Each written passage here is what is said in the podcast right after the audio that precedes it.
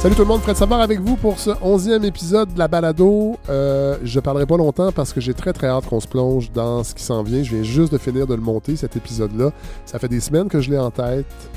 Il a été possible grâce à vous, grâce à la communauté, pour les gens que vous m'avez suggérés pour faire cet épisode-là sur le financement des universités. Vous vous rappelez, il y a quelques semaines, ça a fait les manchettes. Évidemment, ça a disparu de l'actualité. Moi, j'avais envie qu'on prenne un pas de recul. J'avais envie, en fait, de comprendre comment on, pense le financement des universités aujourd'hui, comment ça s'est déroulé dans l'histoire des universités au Québec euh, et les étudiants étrangers, est-ce que c'est une donnée relativement récente? Est-ce qu'ils ont toujours été là dans, le réseau universitaire québécois? on, peut, on, peut, penser que non. Et euh, en plus, en cours de route, il y a quelqu'un d'autre qui s'est ajouté dans cette euh, dans cet épisode-là, dans cette réflexion-là, on va l'avoir en deuxième partie d'épisode. Je vous en dis pas plus. Tous ces gens-là vont se présenter évidemment, mais je suis très fier vraiment de vous offrir cet épisode-là, qui va vraiment, je pense, nous aider à l'avenir quand reviendra dans le devant de l'actualité cette question du financement des universités au Québec avec, comme on le sait bien sûr ici, cette grille français-anglais préservation de la langue, euh, ouverture sur le monde et les enjeux collectifs de bien financer ou non les universités québécoises. Alors voilà, c'est ce que je vous offre euh, pour ce onzième épisode. J'ai très hâte déjà de lire vos commentaires, mais je pense que je pense que vous allez être contents. Bon épisode. Alors, pour la balado, j'aime beaucoup prendre un pas de recul, ne pas réagir à chaud, ou en tout cas le plus possible. Des fois, je le fais, mais là, avec ce qui s'est passé dans les dernières semaines, sur le, ce grand débat, j'espère qu'il a eu lieu sur le financement des universités. La décision aussi du gouvernement de François Legault de cesser le, une partie des subventions aux étudiants étrangers, tout ça. Bon, j'avais envie que la balado s'y arrête et parle à des gens qui vont nous aider à comprendre ça et avoir un survol historique aussi. D'où on part avec tout ça. Et je pense, on le dira à la fin si j'ai trouvé les bonnes personnes, mais je pense que j'ai trouvé les bonnes personnes. J'accueille donc Daniel Poitras, bonjour. Bonjour. Vous êtes historien? Historien. Euh, chercheur? Chercheur, euh, chargé de cours. Euh, historien, de, écrivain en devenir. Vous avez publié un livre qui s'appelle L'Université de Montréal, une histoire urbaine internationale avec Micheline Cambron. Oui. ça, fait pas longtemps que c'est sorti. quelques mois à peine. Alors, vous allez venir nous parler. Et, en fait, j'ai fait un appel sur les réseaux sociaux de trouver les bonnes personnes. Et votre nom est sorti souvent. Alors, merci d'être là. Oui, grâce à Maxime Laprise, je crois qu'il vient souvent. Oui, euh, ça se peut avec d'autres, personnes aussi. Mais vous n'êtes pas seul. Il y a Martin Maltais qui est là également. Bonjour. Monsieur Bonjour. Euh, vous êtes professeur en financement et politique d'éducation au département des sciences de l'éducation de l'UQAR. Oui, oui, je suis professeur au campus euh, de Lévis, de l'Université du Québec à Rimouski. Et vous avez été conseiller de quatre ministres issus de trois gouvernements. Ça, c'est vraiment intéressant. Vous êtes ici parce que, ben parce que vous êtes le spécialiste de cette question. C'est Lise Bissonnette vous êtes un plan B, je voulais avoir les Bissonnette. Elle m'a dit Ah, je pense que Martin Maltais serait meilleur que moi. Et vous veniez de publier un texte dans le devoir. À partir d'un mémoire que vous ben, avez présenté? Est-ce que c'est en août dernier? Oui, c'est ça. Alors, si c'est en août dernier, c'est le, le, dernier d'une longue série d'articles que j'ai commis au cours de la dernière année euh, et, qui visait à, à, recadrer euh, l'ensemble du débat sur, euh, sur les enjeux qui touchent les universités au Québec pour euh, la suite. Pour le financement, le secteur anglophone, le secteur francophone. Mais ça découle de l'ensemble des, données que j'ai recueilles au cours des 25 dernières années, euh, du travail que j'ai fait à l'intérieur des différents gouvernements. Euh, où, j'ai été. Et là, vous n'avez pas été conseiller pour le gouvernement actuel? Ah oui, j'ai été directeur de cabinet adjoint de Jean-François Roberge, puis de Daniel McCann très rapidement. Ah ouais? Avant ça de... Vous avez réussi à faire ça et enseigner? Euh, j'étais en sans-solde pendant ces deux ah, années. Voilà, J'étais en sans-solde. Puis avant, j'ai eu un mandat de Sébastien Prou quand il était ministre sur la, la création d'un Institut national d'excellence en éducation, euh, groupe que j'ai présidé en 2017. Et puis avant ça, j'ai été euh, conseiller de Pierre Duchesne en 2012-2013. Pendant la, les grèves euh, pendant la, la crise. Euh, en fait, à la fin, parce que dans le fond, c'est l'arrivée du PQ. Exact. Fait que j'étais là pour le règlement de la crise, puis ensuite pour la politique nationale de recherche et d'innovation. voilà, je pense c'est assez atypique qu'on traverse plusieurs gouvernements de, différents partis, mais euh, je pense que c'est parce que mes, mes, intérêts sont centrés sur euh, l'éducation, l'enseignement supérieur, puis que ça fait partie intégrante de, des, des, qualités qu'on me reconnaît. Et vous avez été prof au secondaire? Ah oui, j'ai enseigné au secondaire. Ça, c'est quand même intéressant. J'ai l'impression qu'une carrière académique, universitaire, c'est une trajectoire assez droite, je ne sais pas, mais où il n'y a pas de, de, de, ricochet vers un enseignement au secondaire, au primaire. Mais, ou, euh... mais souvent, ça dépend des parcours de vie. Ouais. Mais dans la plupart des parcours de vie, quand on est un étudiant qui vient d'une famille plus aisée ou plus scolarisée historiquement, ouais. c'est sûr que la, la, trajectoire plus elle peut être euh, plus droite plus facilement. Ouais. Ce qui n'est pas mais... votre cas, visiblement. Non, ce qui n'est pas... pas mon cas. Non. Alors, euh, au départ, j'étais en biophysique. Ouais. Euh, mes parents comprenaient pas trop euh, ce que je faisais là. Euh, puis, puis, pour créer un peu plus de sens, euh, j'ai bifurqué à un certain moment donné vers l'enseignement de, de la, chimie et de la physique à, à l'UQTR à, à l'époque. J'étais très engagé. Quand je suis rentré là, je savais pas trop comment ça marchait les universités. Euh, ni même qu'il y avait un deuxième, troisième cycle. Euh, j'ai découvert tout ça en cours de route, dans l'engagement étudiant, la création de la radio campus. Ah ouais? Puis progressivement, euh, été au Conseil des études de l'Université du Québec à l'époque. Puis à force de côtoyer des recteurs, euh, on finit par comprendre euh, le langage. Ouais. Et, la culture. Et puis à un moment donné, on voyait des beaux tableaux d'effectifs qu'un vice-recteur présentait. Puis je me disais, mon Dieu, on peut vivre en présentant des graphiques mathématiques aussi simples puis en faire une profession? Je pense que ça m'intéresse. Puis progressivement, ben, l'université est devenue mon objet d'étude et de recherche ah. centrale. Intéressant. Euh... On va commencer avec, euh, avec Daniel Poitras parce que moi, je veux faire un, je, veux qu'on fasse un, un, un, survol de l'histoire du financement des universités au Québec. Vous avez, bon, publié ce livre sur l'Université de Montréal, mais c'est votre objet, c'est votre, votre objet de recherche aussi, les, le, les étudiants étrangers. Exactement. Okay. Euh, objet très peu connu, malheureusement, au Québec. C'est vrai? Qui est assez fascinant parce qu'il nous laisse euh, comprendre euh, comment le Québec réagit à plusieurs phénomènes comme l'immigration, ouais. rapport à l'économie, financement des universités. Ben, je, je vais en parler plus tard. Euh, financement des universités, euh, c'est assez fascinant. On, on a l'impression que l'État a toujours été dans les universités, qu'elle a toujours financé les universités, mais ouais. c'est assez récent. Euh, C'était l'Église qui s'en chargeait avant la Première Guerre mondiale. C'est drôle de voir que les universitaires faisaient des quêtes, demandaient aux curés de faire des quêtes pour financer les universités parce ouais. qu'il y avait très peu d'argent étatique. Ensuite, l'État a commencé à investir un peu plus dans les universités à partir de la, de la Première Guerre mondiale, mais c'était très sporadique. C'était des centaines de milliers de dollars ici, des euh, un million là, discrétionnaire également. Selon les humeurs des politiciens de l'époque et des partis. Et des contacts des universitaires ouais. avec les, la classe politique. Donc, c'était très arbitraire ouais. et ça permettait pas aux universités de, euh, de se développer. Il y en avait très peu d'ailleurs. Euh, McGill, elle, était mieux pourvue parce qu'elle avait des donateurs et des mécènes. Oui, il y a cette culture-là pour avoir travaillé euh, au fond de développement de l'Université de Montréal dans une ancienne vie, où on nous expliquait aussi la différence de sensibilité de, des diplômés envers leur alma. Puis à cause de l'Église, en fait, les universités francophones, c'était difficile de développer cette fibre-là, alors que les anglophones, peut-être aussi avec la religion protestante aussi, il y a toute cette idée de, de la part individuelle dans la communauté, ça historiquement, ont toujours eu plus de facilité à aller chercher. Exactement. Il faut dire aussi que les anglophones étaient plus riches oui, ça, déjà ça que les francophones. Ça, ça, ça aide.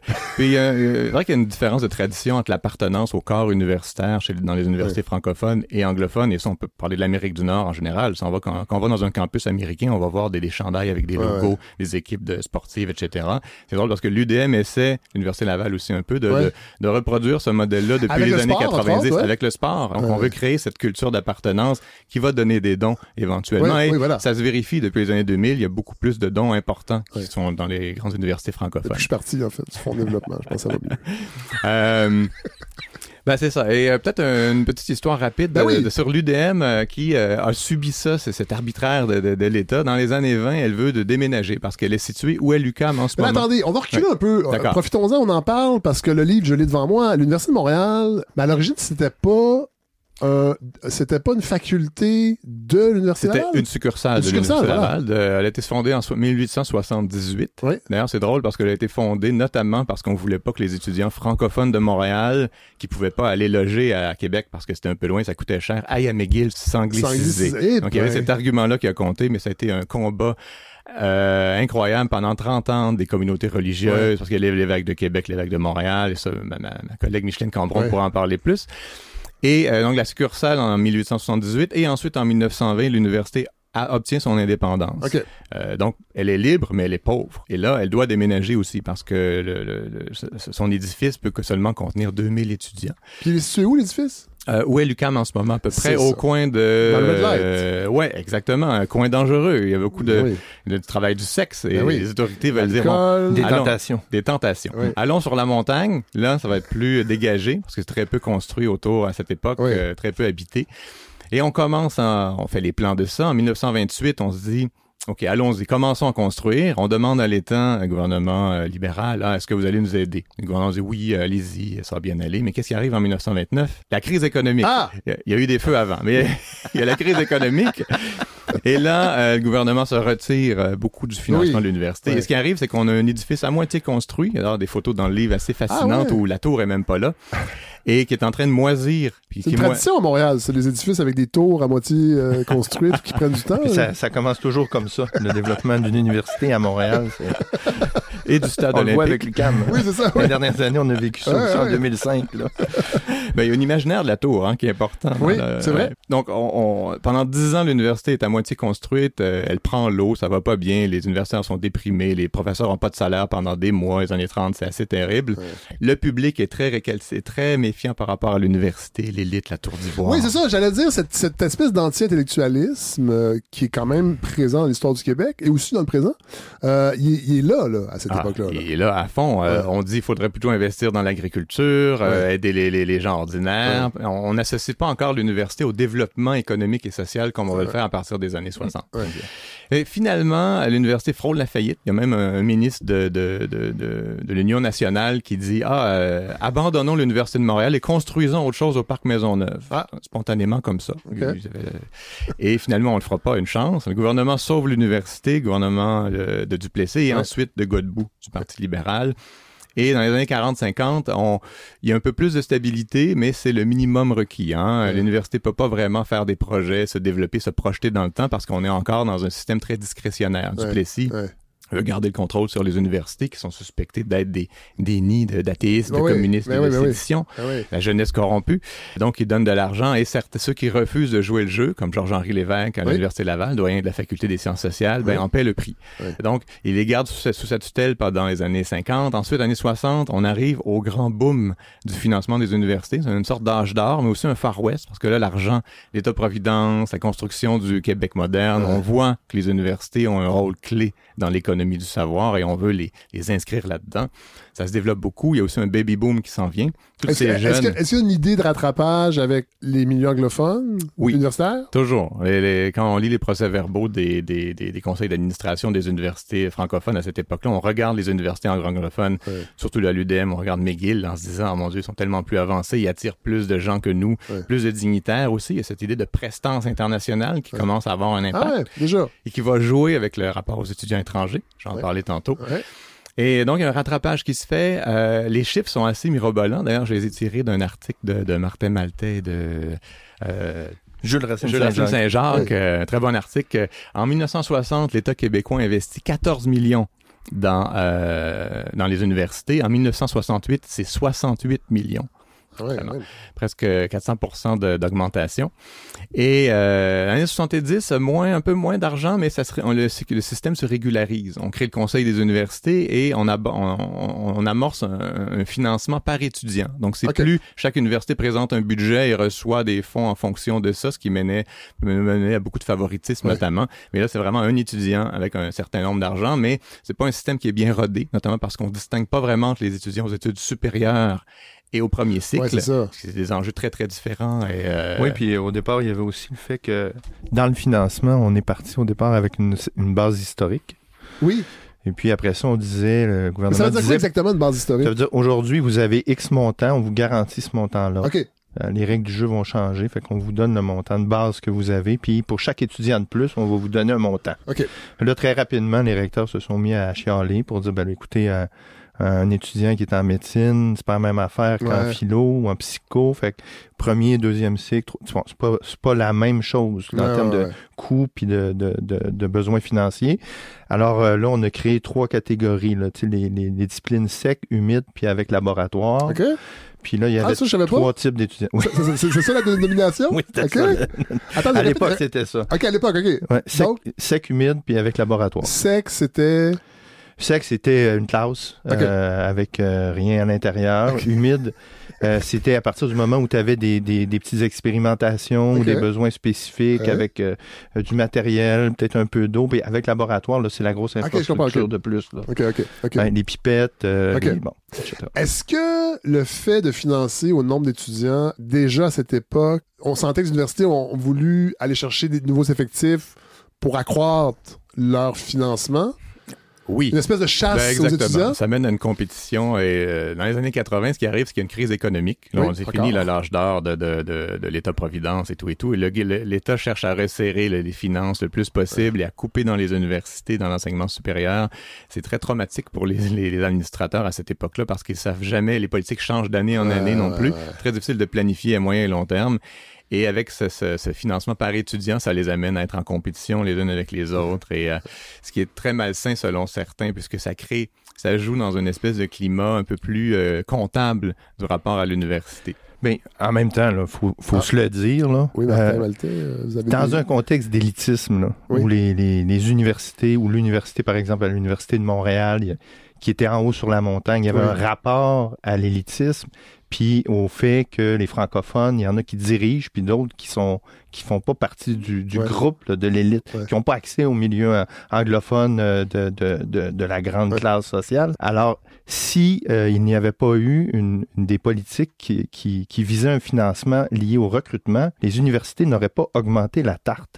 Il, il- il- il y, avait toujours cette idée-là que euh, En fait, fait, que, que c'est pas tout le monde qui l'éducation c'est pas faite pour tout le monde puis encore moins l'enseignement supérieur Et, et- et vous avez l'impression que cette idée-là de, de, de lier le financement au nombre d'étudiants, ça a favorisé une certaine démocratisation?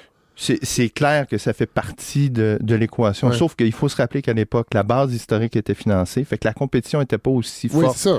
que ça l'UQ n'avait pas de base historique fait qu'elle elle avait beaucoup une base financière qui était liée à la fréquentation C'est les universités du Québec. ouais, les, les 11 établissements Ouais. qui, sont, euh, qui sont membres du réseau de l'Université du Québec. Et puis, ben, qui sont nés aussi progressivement à partir du moment où l'Université du Québec est née. Là, ils sont apparus les uns après les autres. Ouais. Pendant cette période-là, il faut garder aussi à l'esprit qu'on créait les cégeps. Pour McGill, ça a eu un impact majeur dans son financement parce qu'ils avaient une année de préparatoire où les jeunes étaient Ouais. là. Ils perdaient ces jeunes-là. Puis techniquement, en 72, il y avait des enjeux financiers à McGill qui s'apparentaient à quelque chose de, de proche d'une faillite technique. Ah ouais? Alors, il y a eu des conversations assez importantes entre le gouvernement Ah, du Québec ça, ouais. puis McGill pour euh, compenser euh, les effets découlant de la création des cégeps. Oui, ben Martin Maltais, c'est intéressant. Vous, vous introduisez l'idée des universités du Québec. Daniel Poitras, est-ce que quand ces universités-là apparaissent, il y a des enjeux, j'imagine, de, il y a le plus de joueurs pour un budget qui n'est pas infini pour les universités? Euh, Il y a ça. Il y a aussi, euh, comme euh, Martin Maltais le disait, euh, le, le- le drame des, des, des autorités de l'Université de Montréal, parce que je, je parle d'elle parce que je, la- je la connais le mieux. Ouais. Quand l'Université de la, quand l'UQAM apparaît en 70, c'est euh, quel est notre rôle à nous? Parce qu'avant, c'était la seule université francophone, donc elle se disait, on est à la fois élitiste, mais on est à la fois populaire. Il y avait vraiment, on maintenait les deux. Et D'ailleurs, dans mon livre, je- j'essaie de démontrer ça. Micheline et moi, on essaie de démontrer ça, à quel point c'est pas seulement une tour d'ivoire, comme un peu le- le- la réputation qu'elle s'est faite depuis les années 80-90, Ouais. euh, l'excellence, etc. Il y a vraiment une volonté de rejoindre la population largement.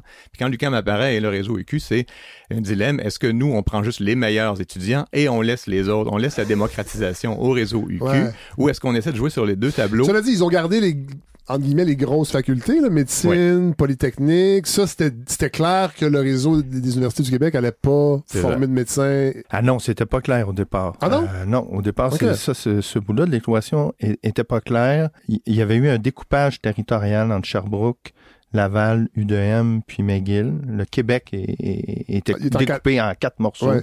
Chacun s'occuperait de son espace Ouais. et il n'y aurait pas de compétition entre euh, les amis dans le réseau. Mais il y avait un des scénarios qui était exploré, qui était d'intégrer Sherbrooke dans la création de l'Université du Québec. L'idée était d'occuper l'ensemble du territoire. Oui.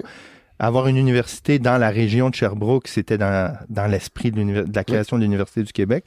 Puis il y a eu des scénarios qui ont été explorés euh, pour intégrer dès le départ l'Université de Sherbrooke à l'intérieur du réseau de l'Université du Québec. Ça s'est pas fait. Le, scénario retenu n'a pas été euh, celui-là. C'est ça. Et tout ça amène aussi le rôle du privé est, réévalué. Parce qu'auparavant, c'était l'État qui s'occupait des universités. Le rapport parent le disait bien, il faut inviter les influences extérieures le plus possible.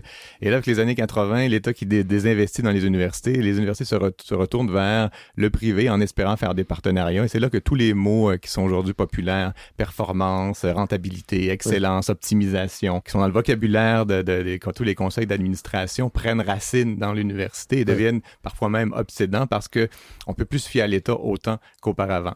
De années 90, euh, on continue dans ce sens-là. Année 2000, et je vais finir avec ça parce que Martin Maltais parlera de, la suite, il y a un réinvestissement dans le gouvernement. Donc, on sort tranquillement de la crise dans les années 90. Avec le gouvernement péquiste de Lucien Bouchard, ça a été aussi très difficile avec les universités.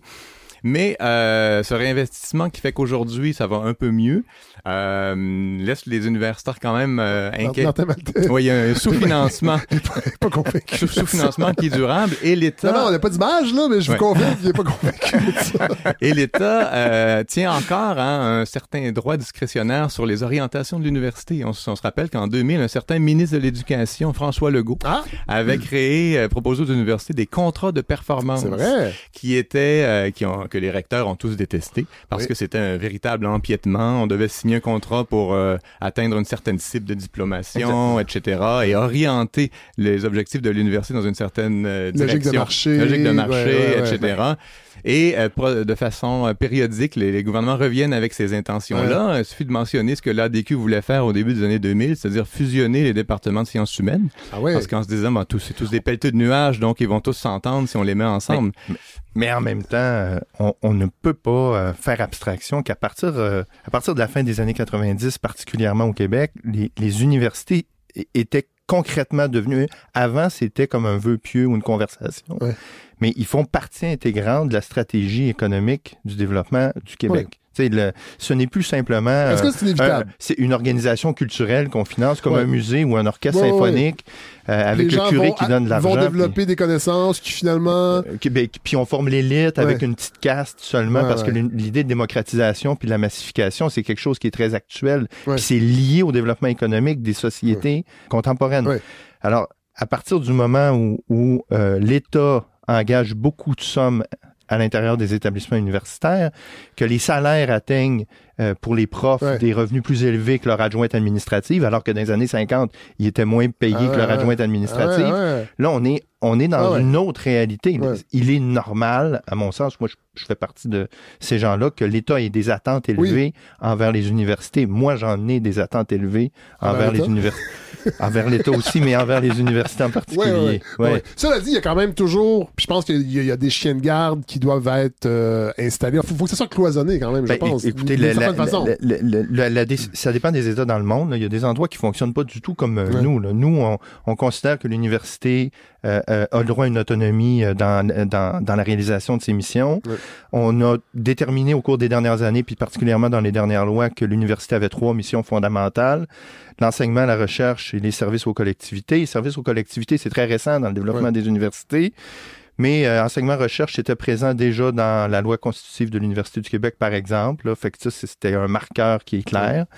Et en 2000, ce qui est plus précis, là, puis qui, qui, qui, peut amener un certain nombre de, qui a amené à l'époque un certain nombre de tensions, c'est que la base historique est, disparue. Là. la, la, réforme que, que François Legault a fait comme ministre à cette époque-là, le financement est tombé à 100% à la fréquentation. Là, on est tombé dans une dynamique de, de course euh, aux effectifs qu'on peut critiquer, là, puis que plusieurs peuvent associer à du clientélisme, mais puis, puis plus jeune, là, moi j'étais de ceux-là. Là. Mais avec le temps, puis en regardant qu'est-ce que ça a eu comme effet, moi, je, suis profondément convaincu maintenant que il y avait des défauts, puis il, faut revenir à des modèles un peu différents, puis revoir un peu la tarte ou les règles de façon Mais régulière. Qu'est-ce qui motivait ce faisait pas. Martin Maltais, ben, l'abandon. Parce que dans le fond, est-ce que le, financement historique assurait un, une espèce de plancher Ben, ça assurait un plancher. Au financement des universités, qui après ça pouvait avoir une marge de manœuvre pour après ça. Oui, mais, mais en même temps, si vous voulez augmenter de façon importante la fréquentation puis convaincre des recteurs que l'argent est là-bas puis qu'ils doivent courir après pour l'avoir, il n'y a pas mille façons d'y arriver. Si vous voulez maintenir l'autonomie des universités puis donner une orientation sans intervenir de façon immédiate et politique en disant vous devez faire ça comme on le fait pour les cégeps, comme on peut le faire pour les centres de services scolaires, par exemple, ben, il faut placer l'argent là où les gens vont naturellement se, tourner. Oui, il y a eu de la compétition interuniversitaire pour aller chercher des, effectifs à un endroit ou à l'autre, mais la réalité, c'est que la croissance la fréquentation dans les années, 2000, elle est hyper importante. Et ça, on, pourrait y revenir, mais un des problèmes qu'on a eu toute cette période-là et qu'on a encore, puis qu'on va avoir encore dans les prochaines années, c'est le fait euh, que euh, à toutes les fois qu'on parle des universités, on a euh, dans les prévisions d'effectifs euh, des scénarios de décroissance dans les années qui viennent qui se sont jamais matérialisés depuis les, les 25 dernières années maintenant. on continue encore. Légère stabilisation là, depuis 3-4 ans, là, mais ce cycle-là ne va pas durer. On va retomber dans une croissance importante très rapidement et on va avoir d'autres enjeux euh, qui vont apparaître prochainement. on, va, en parler tantôt parce que c'est l'objet de ce que vous avez publié. Moi, je veux savoir, Daniel Poitras, des étrangers? Oui. Comment, où, où il se situe euh, dans l'histoire? C'est quoi la, la, la, courbe ascensionnelle, si on peut dire je comme vais commencer, Je vais faire en mauvais historien, je vais commencer par le présent, puis je vais revenir en arrière. Euh, Un autre parcours atypique? Moi, j'adore ça.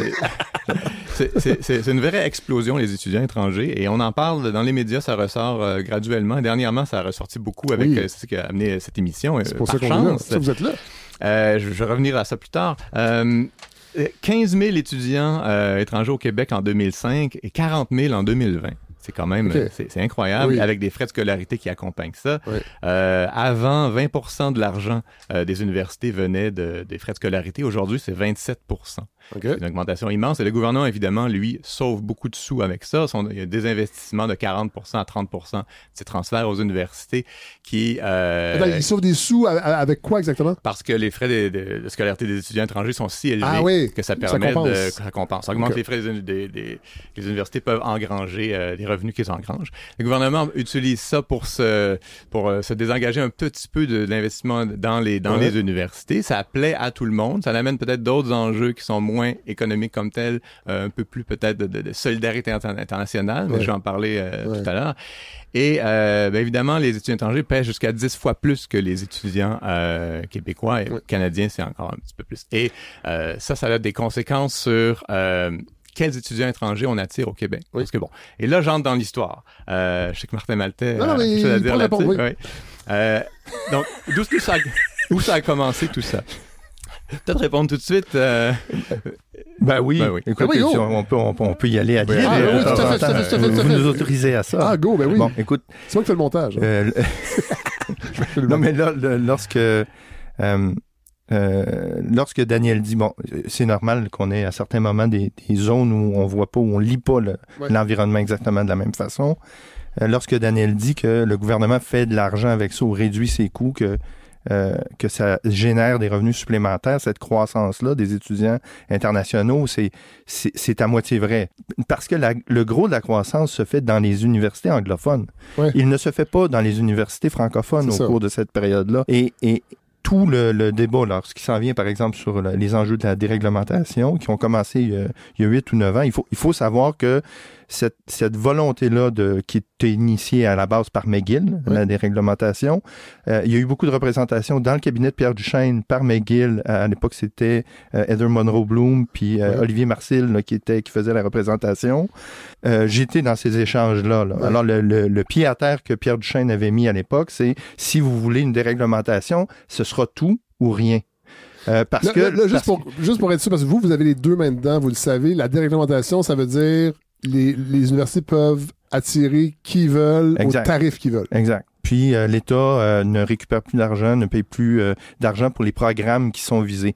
Les programmes qui étaient souhaités par McGill à l'époque, c'était les programmes de premier cycle professionnel. Puis on a ajouté euh, dans le, cours des échanges des programmes de professionnels de deuxième cycle. Mais ils voulaient pas aller plus loin parce que le coût pour la recherche était trop élevé. pourquoi McGill veut ça à ben, euh, essentiellement parce que c'est beaucoup plus rentable. Si je, je, ne suis pas contraint par l'État à facturer un prix euh, X, ben, par exemple, quand j'ouvre un programme en, MBA, ben, je peux facturer 65 000 puis ramasser l'argent au complet. Alors, on, on, était dans cette volonté-là, mais si je déréglemente la recherche deuxième, troisième cycle, là, je me retrouve dans un contexte où mes étudiants qui viennent de l'extérieur, que je dois subventionner avec des bourses, comme université, pour les attirer. pour les attirer, j'aurai plus l'argent de l'État. Ah pour euh, pour, euh, pour les recruter. Alors comment la recherche va pouvoir soutenir? Mais encore aujourd'hui, ça reste un enjeu fondamental.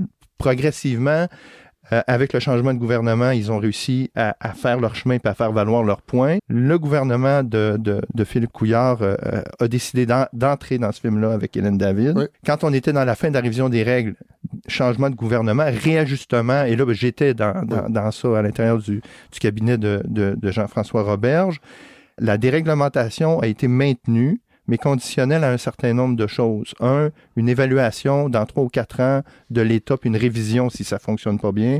Deux, une part d'étudiants québécois minimalement maintenue. Ça veut dire que la non-croissance des dernières années, par exemple, à McGill, est liée au fait que McGill doit maintenir 50% d'effectifs de Québécois. Alors, pour croître, il faut qu'il augmente le nombre de Québécois. Et ça, c'est une, opération qui est plus difficile. et c'est ce qui explique pourquoi la croissance n'est pas aussi forte à McGill qu'elle l'est à Concordia, qui n'était pas rendue euh, à 50 ah Et là, on s'aperçoit, là, puis je ne sais pas si on va embarquer dans, dans, ça maintenant, là, mais on s'aperçoit qu'il y, a le, y a des effets délétères à ça. Mais ces effets-là, là, ils ne sont pas nouveaux. Avant, je, vais reculer dans le temps. Euh, avant 96-97, tous les étudiants payaient à peu près le même prix euh, peu importe d'où ils venaient. Euh, on a commencé à dire, bon, OK, on a des enjeux, on avait des problèmes dans l'économie, il fallait rationaliser, on avait, etc., etc. Euh, le, gouvernement a décidé, puis c'était Pauline Marois qui était ministre à, cette époque-là, de, de faire payer les non-québécois un tarif différencié des Québécois. Et à ce moment-là, il y avait des débats dans les universités, les assos étudiants. J'étais au baccalauréat à ce moment-là. Je me rappelle encore aujourd'hui de ce, ce moment-là. Et la décision qui a été prise, c'est pour les Canadiens non résidents d'appliquer un prix euh, moyen. Euh, puis pour les internationaux, avec euh, une autre forme de balise, ben, un montant forfaitaire majoré. Puis de créer des exceptions. Alors, on a fait des exceptions pour les Canadiens non résidents qui viennent en médecine faire leur résidence. Ils payent le même prix que les Québécois, peu importe l'université fréquentée. C'est l'État qui, qui finance le banque à gagner. Exact, exact. Parce que quand vous... Est-ce que c'est euh, multilatéral? Est-ce que ces mêmes ententes-là existent dans le reste du Canada? Non. Il n'y a aucune contrepartie. Là. J'ai, lu beaucoup de choses ben dans les médias. Ça m'étonne, ça. Ben, il n'y a pas de contrepartie. Il n'y a pas d'entente avec les autres provinces. Moi, que, que la, première ministre de la Colombie-Britannique ou que le ministre de la Colombie-Britannique veulent établir un dialogue avec euh, la ministre mais québécoise. Ça pas pour l'instant. Ce serait une bonne chose. mais mais on pourrait même faire des, des trucs le fun avec les autres provinces. Là. Moi, Mais si c'est pas fait, c'est probablement parce que ça les intéresse plus ou moins. Ben, ils ont leur mode de fonctionnement qui, qui, sont leurs, puis tout le monde fonctionne à sa façon. Ceci dit, Québec a des ententes avec la France, avec la Belgique.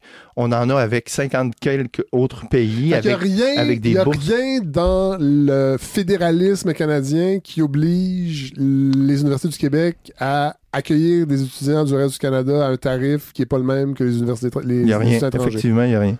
Pourquoi, pourquoi on a fait ben, ça? Quand, on est parti de zéro à quelque chose, il fallait prendre une décision. Tout le monde s'ostinait. Moi, je pense que faudrait demander à Pauline Marois pourquoi elle a pris cette décision-là à l'époque. Mais c'est peut-être un, autre beau risque du Parti québécois. Mais, mais, mais, très honnêtement, je pense que la décision s'est prise simplement pour dire on va prendre un scénario, on va comparer à la moyenne canadienne, euh, on va tirer la ligne là. Puis il y a aussi une idée de, de, de, Canada plus large et d'une francophonie plus large. Donc on a l'impression qu'ils viennent, euh, ils sont arrivés dans les années 2000 en masse tout à coup et qu'avant ils n'existaient pas, mais ils étaient euh, très nombreux, étonnamment, étonnamment nombreux dans les campus québécois avant. avant les années 50, il y a assez peu d'internationaux qui viennent d'autres continents mais il y a beaucoup d'étudiants canadiens hors Québec, euh, d'étudiants louisianais, euh, d'haïtiens également, d'acadiens, de franco-américains qui viennent à l'Université de Laval et à l'Université de Montréal, surtout dans un esprit de ben, une Montréal, le Québec est le centre de la civilisation française en Amérique. Et dans les années 40-50, alors là, ça se diversifie, il y a un éclatement, ça vient de partout, notamment parce que les circulations internationales sont plus faciles. Il y a cette aspiration à l'internationalisme des universités qui, qui émerge, c'est lié au prestige, c'est lié à la, la, la etc. Des thèmes qui vont devenir très populaires par la suite. Et il y a aussi des organisations internationales qui favorisent ça. Par exemple, le, plan Colombo, euh, qui est un plan de redressement de, de, de l'Asie, où plusieurs étudiants euh, asiatiques euh, de l'Est ah asiatique vont être financés pour venir dans les universités occidentales. Et quelques-uns vont venir à Montréal, notamment ceux de l'ancienne Indochine, Vietnam, ah Laos, Cambodge, parce qu'ils ont des affinités avec les francophones. Ils vont être parmi les premiers premières personnes asiatiques au Québec, puisque l'immigration à l'époque interdisait pratiquement aux personnes asiatiques de venir au Québec. Donc, ils vont créer des petits foyers interculturels très, très fascinants sur les campus. Euh, ça va se... Excusez-moi, Daniel Poitras, est-ce que cette, euh, les étudiants étrangers, est-ce que sont répartis dans plus ou moins également dans les universités francophones anglophones? Que j'ai l'impression que McGill, entre autres, a toujours eu cette ouverture-là pour renouveler le bassin d'étudiants. Forcément, c'est une minorité, euh, au Québec en nombre. Ils n'ont pas le choix depuis toujours d'aller vers l'international. McGill, McGill a un bassin américain très fort, euh, évidemment, qui est naturel. Beaucoup d'étudiants anglophones vont là, mais pas seulement. Le rapport avec l'Inde, par exemple, qui est très important dans le Commonwealth, etc., vont tirer beaucoup d'étudiants de là-bas. Oui, puis McGill, c'est une université canadienne. Oui. Euh, internationale. Oui, oui, oui. Puis je, dis pas ça comme, comme étant un défaut de fabrication. C'est pas il n'y a pas de péjoratisme. Non, mais je, je, pense que c'est important. Aujourd'hui. c'est quand même important qu'on le dise. Tout à, fait, tout à fait. C'est le rapport avec la royauté puis euh, l'Angleterre. Euh, ça n'a rien à voir avec euh, le reste, le reste des universités au Québec. Alors que pour l'université Laval, c'est le fait français, c'est aussi le rapport au, au catholicisme. Et Daniel en a parlé, mais il est vrai qu'en Amérique du Nord, c'était la première université de langue française. Alors, le, la notoriété qui était rattachée aux écoles catholiques, en général, un peu partout à travers le monde, puis à l'université euh, catholique euh, française au Québec, c'est sûr que ça amenait euh, d'autres types d'effectifs pour des raisons différentes de celles de McGill.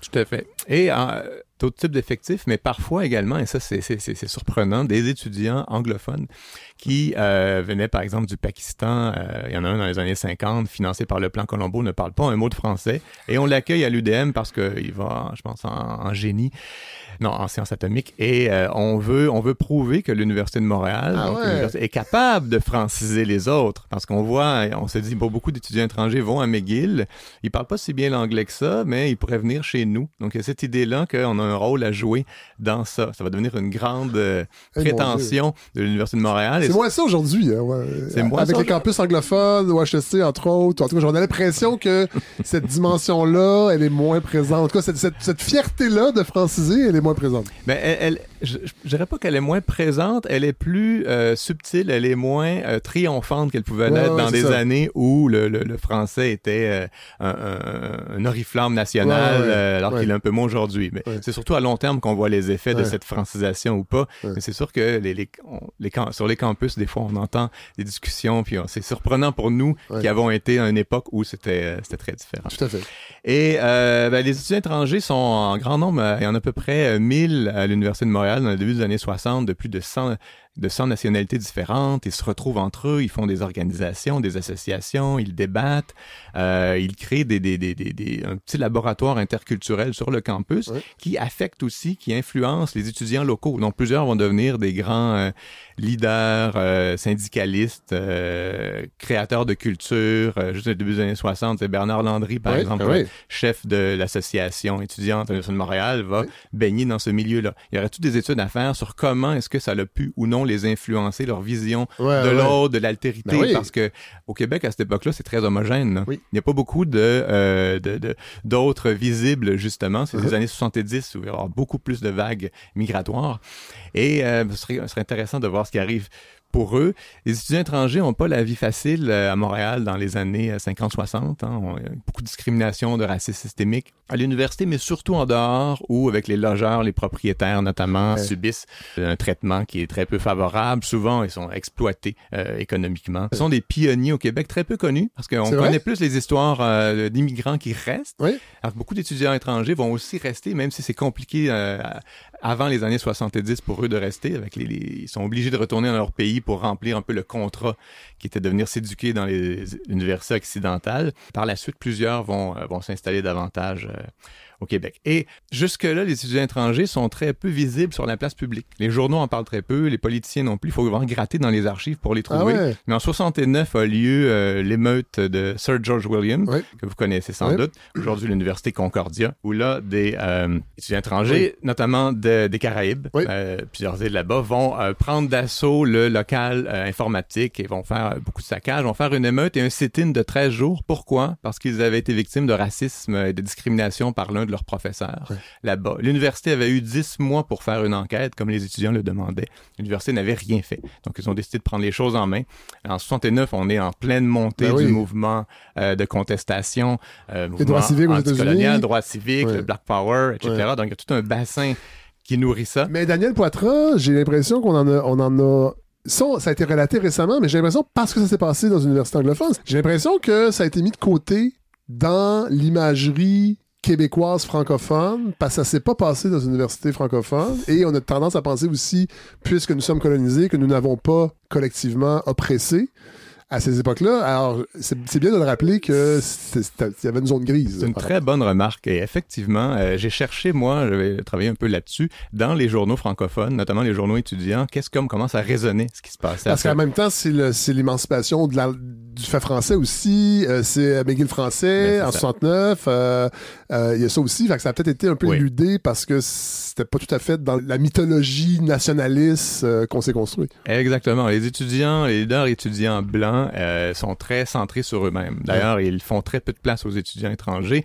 ce qui est dommage ben, à, posteriori parce que les étudiants étrangers arrivent de pays justement vraiment colonisés. Ben ils ont beaucoup dans des, des, ah, ont des inspirations, ils ont des, euh, des discours à faire et ils réussissent à en faire un peu, mais ils se heurtent à ce sentiment en fait, pas ce sentiment, à ces structures des étudiants locaux qui disent taisez-vous, ne, ne, ne c'est à notre tour de parler. Chialez pas, c'est à notre tour de parler. Si vous voulez contribuer au Québec de demain, euh, ben, ben comprenez-nous et faites un peu comme nous. il y a vraiment cette idée-là qu'il y a rien. Puis on pourrait dire la même chose avec les femmes également, les femmes québécoises qui avaient très peu de mots à dire dans le mouvement nationaliste dans les années 60, 70, qui était très écarté. Donc ça, c'est tout, il y a toute une imagerie du euh, mouvement euh, étudiant québécois qui s'est créé, qui a perduré jusqu'à il y a pas longtemps, peu euh, héroïque, triomphant, mais il y avait beaucoup ces zones d'ombre. Les étudiants en font un peu partie. Ensuite, donc, les étudiants étrangers, après le, les l'émeute euh, à Concordia, Sir George Williams, sont sur la map. Et là, les politiciens en parlent, les journaux en parlent pour la première fois, en parlent pas en bien nécessairement. Dans le climat un peu survolté de l'époque, on se méfie de ces éléments étrangers-là.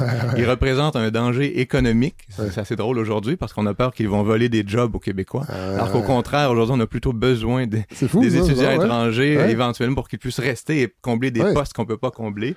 Ensuite, un danger idéologique avec le toujours la menace du communisme. On est quand même encore en guerre froide. Certains viennent de pays euh, suspects.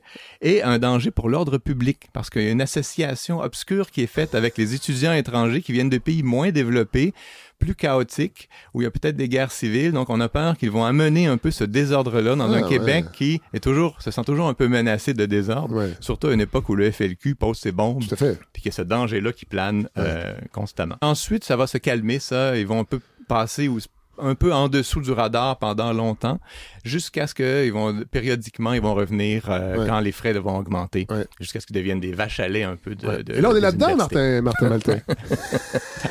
non mais là on va, faire un saut. Merci euh, Daniel pour ce, survol historique. Mais là je veux qu'on parle d'aujourd'hui. Mais écoute, il vient de parler des étudiants étrangers. Il, y a, une chose qui est, que je trouve tout à fait euh, amusante dans les règles de financement des universités. Vous, si vous allez lire les règles, il y a des étudiants qu'on va appeler étudiants étrangers, et il y en a d'autres qui sont qualifiés d'internationaux. Ah alors, Oui, alors ceux, ceux, qui rentrent, ceux qui rentrent dans la catégorie des, des, des, des étudiants qui sont, par exemple, exemptés puis qui payent le tarif euh, québécois, qui sont les fils d'ambassade, euh, leurs conjoints, conjointes, euh, ah conjoints de fait aussi, les enfants de leurs conjoints de fait, eux, ils payent le tarif québécois, peu ah importe l'université qu'ils fréquentent au Québec. ça inclut aussi les, les personnels des ambassades, puis bon, tout, tout le gratin international. Et ça, c'est les internationaux pour les distinguer avec les étrangers. Ah, ça, je savais pas, c'est vraiment intéressant. Euh, non, mais c'est quand on les lit en détail, on voit les, les changements sémantiques. C'est très, bon savoir. Puis ça inclut même aussi les domestiques dans les règles de, de financement. Oui, c'est comme ça que c'est libellé. C'est ah, ce, ce, bout de texte-là date de 96-97 dans ce coin-là. Wow. OK. Fait il y a quand même du dépoussiérage à faire. Il y a, il y a du dépoussiérage. Je pense que la révision euh, des règles de financement se fait pas pour rien, là, présentement. Bon, euh, Martin Maltais, on va, on va parler de, ben de, de l'article du mois d'août. Vous êtes alarmiste dans ce, dans ce texte. Oui. Euh, il va y avoir de, de, grands chocs sociaux. Vous dites qu'on on prévoit mal depuis longtemps. Là, c'est pas euh, par rapport au gouvernement actuel. Ben, mais écoutez, on peut, on peut peut-être juste faire la genèse de ce qu'on prévoit mal en éducation et en enseignement supérieur. Euh, encore ce matin, j'étais à un événement où on me disait, euh, depuis 30 ans, on, on, on le sait qu'il va manquer d'enseignants pour avoir une pénurie de main d'œuvre. C'est faux. C'est pas vrai qu'on le sait depuis 30 ans qu'il va y avoir pénurie de main-d'œuvre du côté des enseignants ou dans plein d'autres domaines.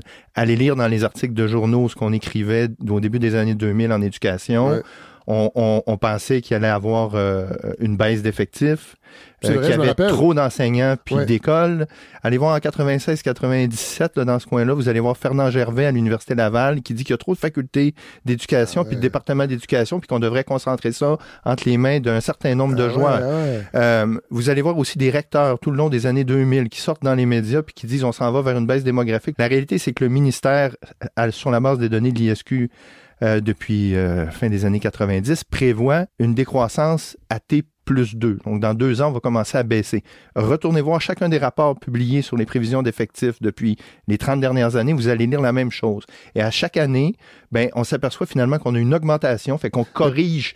Puis là, on se dit, mais, dans deux ans, ça va arriver dans deux ans. Mais pourquoi on n'est pas capable de, de, de, ben, de voir l'augmentation? Toute la période des, des années 2000 jusqu'à la fin des années 2010, là, la raison de, de base que moi, je, je m'explique, c'est qu'on on, planifie en fonction de la démographie. Mais on planifie jamais une augmentation, là je vais utiliser des termes économiques, là, de, la consommation interne d'une même génération. On était à 19% de jeunes fin des années 90 euh, qui fréquentaient une université chez les 18-24. On met en place des politiques pour l'augmenter à 30, 35% voire 40% mais on ne planifie jamais le succès de cette mesure-là. Ah Et on, on, prévoit que le scénario moyen, ça va être le maintien. Comme j'ai une baisse démographique de 3% ben je vais me ramasser avec ah une baisse démographique dans les universités. Mais ce qui se passe concrètement, c'est que la consommation interne pour le groupe de référence d'activités universitaires augmente année après année sur la période. Donc, nos politiques ont eu du succès. En éducation, même type de problème. On prévoit une baisse démographique parce qu'on a un taux de natalité 1,4, 2 à cette époque-là. On a une augmentation avec les politiques de natalité de Mme Marois. On augmente le taux de natalité à 1,90 pendant une certaine période. C'est pas le Klondike, mais c'est 30 d'augmentation par rapport. 30% d'augmentation par rapport à ce qui était prévu. Autre phénomène, on était à 20 000 immigrants par année. On passe dans les années qui suivent à 50 000, puis on reste à 50 000 pendant 10-15 ans. 10 ans, 15 ans après, on se retrouve avec une erreur sur la mesure, qui est la suivante. Le grosso modo, on prévoyait aujourd'hui, allons-y avec aujourd'hui, si vous allez voir les données de 2005, 2006, 2007, vous allez voir qu'on prévoyait atteindre un plafond au Québec à peu près à 8 millions, 8 millions 100 000 habitants. On a franchi le 9 millions cette année. L'Institut de la statistique du Québec, encore l'année passée, a modifié ses prévisions d'effectifs. Allez voir, allez voir, là, on était à 8 millions 9. Là. Moi, on franchit le 9 millions l'été prochain.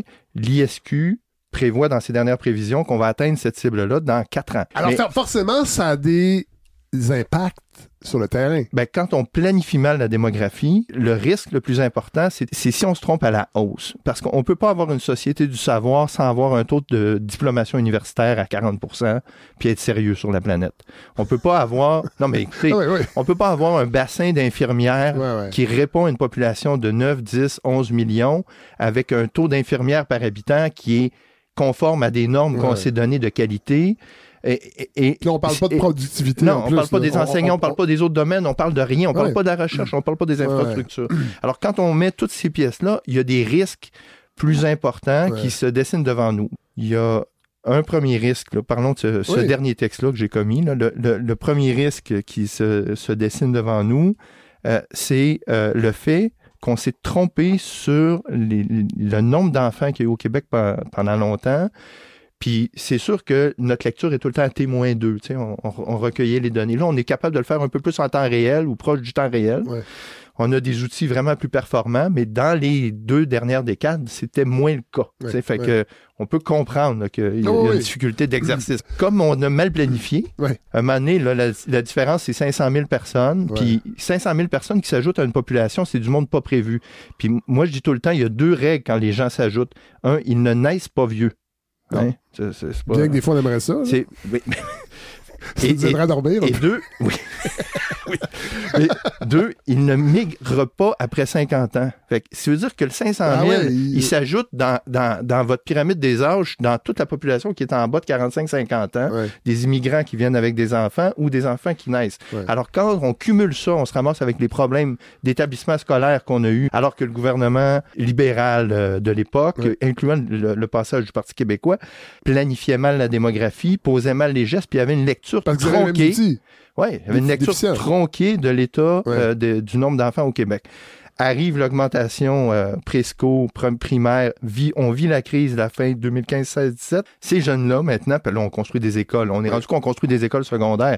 Écoutez, on n'avait jamais fait d'école secondaire depuis 40 ans. Puis c'est pas la même infrastructure, c'est tous des projets majeurs. On n'avait jamais prévu qu'on allait vivre ben ce genre de choses-là. Moi-même, quand j'ai commencé à regarder les erreurs qu'on avait, c'est quand j'ai traité des données dans, avec... Euh, le mandat que j'avais de Sébastien Prou, je me suis dit, il y a quelque chose qui marche pas dans les données que je vois, puis le monde réel. Puis je me disais, c'est comme si je suis. puis je peux pas croire qu'il y a assez de gens intelligents autour de la table pour que les gens ne voient pas la même chose que moi. On s'en va vers un, immense mur et, et, on le réalise pas. Alors le Encore aujourd'hui?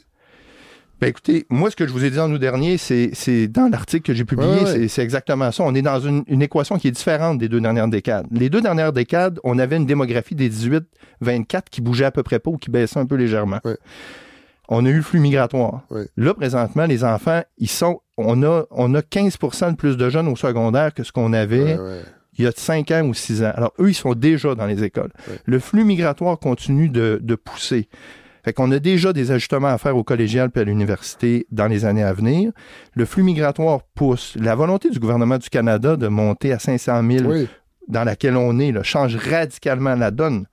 Et on a beau euh, euh, affirmer qu'on va s'en tenir à 50 000 ou 60 000 avec... Là, vous parlez de l'initiative du siècle. Oui, mais on, a euh, on est déjà ben, le gouvernement du Canada a déjà décidé que la cible en 2025 allait se stabiliser à 500 000 immigrants par année au pays. Ça, c'est clair. On est déjà à 450 000. La part normale du Québec, c'est à peu près un quart de ça. Il faut avoir au moins 125 000 immigrants si on veut maintenir notre poids relatif à l'intérieur du pays. Il faut les choisir en langue française. Alors, on a des, des, enjeux majeurs. Alors, imaginez, là, juste ces deux effets-là cumulés, on a des jeunes qui arrivent, on va avoir de la demande de plus. Deux, on dit, on ajoute à ça euh, un nombre d'immigrants qui vont venir ici. et qui vont avoir des enfants et qui vont fréquenter l'université. Ça veut dire que la demande va augmenter de façon importante encore plus. Et là, vous ajoutez d'autres variables à ça. Euh, on a des politiques dans lesquelles on se donne des cibles et on ne planifie jamais l'atteinte des cibles. Le plus grand risque, c'est le succès. C'est pas l'échec. je répète, c'est le succès. On planifie, par exemple, au secondaire, d'atteindre 90% de taux de diplomation. On pouvait bien penser il y a 20 ans que c'était impossible. Mais Marguerite Bourgeois, ici à Montréal, atteint cette cible-là maintenant avec des 70 000 étudiants, 90% de taux de diplomation, plein d'établissements d'enseignement privés sur le territoire. on est content. Mais ça, ça veut dire passer de 82 à 90% C'est 10% de plus de jeunes qui sont susceptibles de fréquenter un cégep s'ils diplôment. Et à ça, si on, augmente, on atteint nos cibles au collégial, parce qu'on a mis de l'argent pour la réussite au collégial, d'un autre 10% qui s'ajoute. Là, on a des effets composés. Fait que là, vous avez un bassin qui croît de 15% vous faites un facteur de multiplication de 10% sur le groupe susceptible de, plus un autre 10% à la fin du cégep, vous arrivez en 2030-2032, rajoutez l'immigration, vous êtes au moins à 30 de fréquentation universitaire en augmentation, sinon à 40, 45. C'est parce qu'il faut comprendre que on n'ouvre pas l'université comme on ouvre une école primaire. Ben non. Pas du tout. Déjà, déjà que ça a été compliqué pour les écoles primaires, encore plus compliqué pour, pour le secondaire. Pour les cégeps, on a des enjeux majeurs qui, sont à nos portes là, sur l'île de Montréal, auxquels il va falloir trouver des solutions rapidement. Puis c'est déjà des infrastructures beaucoup plus importantes. Si on veut, dans les efforts qu'on fait sur le plan migratoire, les sélectionner en langue française, ce que ça veut dire, c'est que la croissance, admettons, à l'université, de 30% Essayons d'être très conservateurs. Donc, si, si, on se dit que ce 30 %-là, on le veut essentiellement en langue française, ben, il faut faire un effort majeur dès maintenant dans les universités de langue française. Puis si l'ensemble de la fréquentation augmente de 30% puis qu'elle se traduit seulement dans les universités de langue française, ça veut dire le nombre de pieds carrés, il doit augmenter de 40% des francophones. Et, ça, là, c'est un no-brainer. Mais, c'est juste à Montréal? Non, sur l'ensemble du territoire. Tu sais, les Bissonnette est venue ici l'année passée. Euh, elle, elle a un discours quand même où elle trouve qu'on sous-utilise le réseau des universités du Québec ailleurs qu'à Montréal.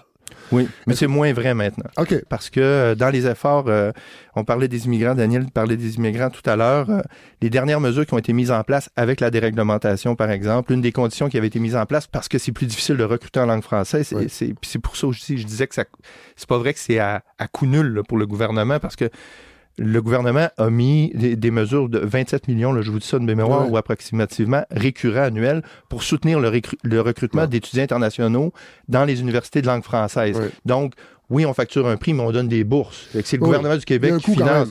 Puis, cet effort-là qui a été mis en place dans le foulée de la déréglementation a permis aux universités de langue française de déployer des efforts qu'ils n'ont jamais déployés. C'est pour ça qu'il y a des problèmes d'espace, de logement, dans la plupart des universités en région. Et ça, ce problème-là, il, ne va pas s'arrêter maintenant. Mais déjà, on a une crise du logement pour les gens qui vont pas à l'université. Là, vous me dites qu'il va y avoir une double pression sur le logement. Ah ben oui, elle est, déjà euh, partout au Québec. Non, mais dans les universités euh, régionales ou en région du réseau du CUS, c'est omniprésent.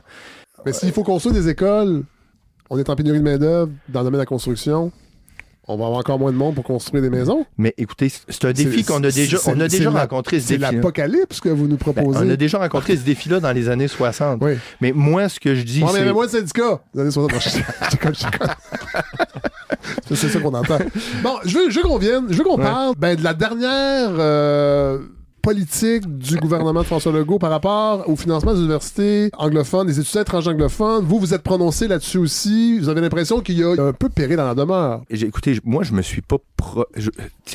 j'ai commencé à commettre un article il y a un an pendant que j'étais en train de finir un livre, une analyse comparative des systèmes d'enseignement supérieur, Canada, Europe de l'Ouest, États-Unis. J'étais à l'université d'Oslo en sabbatique à ce moment-là. Et pendant que j'étais là-bas, je voyais le débat sur la langue française. Alors, ben, c'est sûr que quand on est à l'extérieur, qu'on travaille tout le temps en anglais à un moment donné, on, finit par écrire un texte qui est comme un, cri du cœur personnel, euh, quelque part à la fin. Vous resituez votre texte par rapport à votre à la fin du situation géographique de l'époque. à la fin du mois d'août. ouais, exact. Puis après ça, quand il y a eu le remaniement ministériel, j'ai commis un premier texte dans le journal de, Montréal puis de, Québec. Daphné Dion vient qui, qui avait commenté mon, mon texte mais, sur, euh, sur la fréquentation langue anglaise m'avait dit c'est combien? Puis à ce moment-là, je sortais de, des assises de la francophonie scientifique euh, euh, au Caire avec euh, l'Agence universitaire de la francophonie. Et là, j'ai dit, ben, écoute, il faudrait que je sorte les données du G2. Ça fait un bout, j'ai pas regardé ça. Bon, G2, pour, pour les gens qui nous écoutent, c'est le système de gestion de, de, de, de l'effectif universitaire. Alors, je fais sortir les données. je commence à, à, traiter les données, mais j'ai pas beaucoup de temps. Puis à un moment donné, ben, Daphné veut sortir de quoi. Fait elle me donne un, un, un, un data excusez l'expression anglaise. Et on commence à travailler ensemble. On sort euh, mes données un peu plus rapidement parce que euh, ça, il fallait les sortir.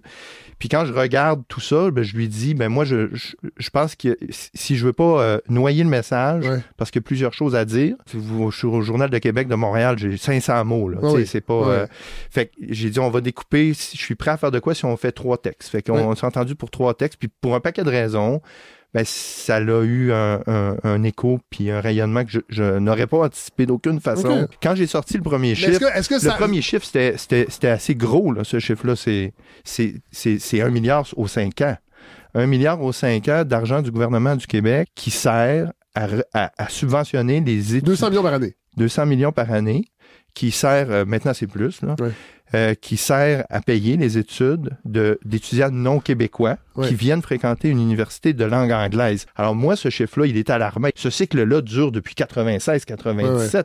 C'est pas quelque chose qui est nouveau. Là. Moi, j'ai des, taupes dans le milieu qui m'ont dit sachant que vous veniez à la balado, Oui. que votre sensibilité a changé par rapport à ça, Qu'est-ce que vous voulez dire? sur le, le fait français. Il y a des gens qui m'ont dit, ils avaient l'impression que c'est quelque chose qui vous interpellait moins avant. Ben écoutez, dans ma vie, c'est. euh, Je répète ce on- qu'on m'a dit. hein. Moi, moi j'entends, mais on pourrait parler de l'environnement, là. Admettons, on pourrait parler de l'en- Oui, oui, tout à l'envi- fait. Non, mais je vais vous parler de l'environnement euh, planétaire. Oui, oui, C'est- climatique. Quand j'étais en, bi- en biophysique à l'époque, euh, les enjeux environnementaux, puis Hubert Reeves, Ouais. c'était au cœur des affaires qui m'habitaient, mais je me disais, j'aurais jamais de carrière à parler de ça. Je me suis intéressé à autre chose dans ma vie. je suis parti de la photo biophysique pour aller travailler sur autre chose. Le fait français, c'est, ça a toujours été quelque chose qui, qui m'habitait. L'année dernière, j'étais à Oslo, il y avait un débat qui avait cours au Québec. J'ai dit, OK, ben, je vais, je vais dire, euh, je vais dire ce que je pense sur le fait français. Il y a des raisons pour lesquelles on choisit de vivre en français, puis vivre en français, on va y arriver quand ça va devenir au moins aussi attrayant, sinon plus, que la vie en anglais. Toute Tout ma, trame depuis le début, c'est celle-là. Alors, moi, là, très honnêtement, ça me dérange pas la suite du film, du développement du Québec sur cette question-là. Ouais. Mais si ce qu'on veut, c'est maintenir le, fait- le fait Oui, français, c'est ça, on a le droit de se poser la question, là. oui, oui, c'est ça. Si Oui. ce qu'on veut, c'est maintenir le fait Oui. français, c'est pas la même chose. Mais c'est explosif. Oui, c'est explosif, c'est Oui. sensible. Mais bon.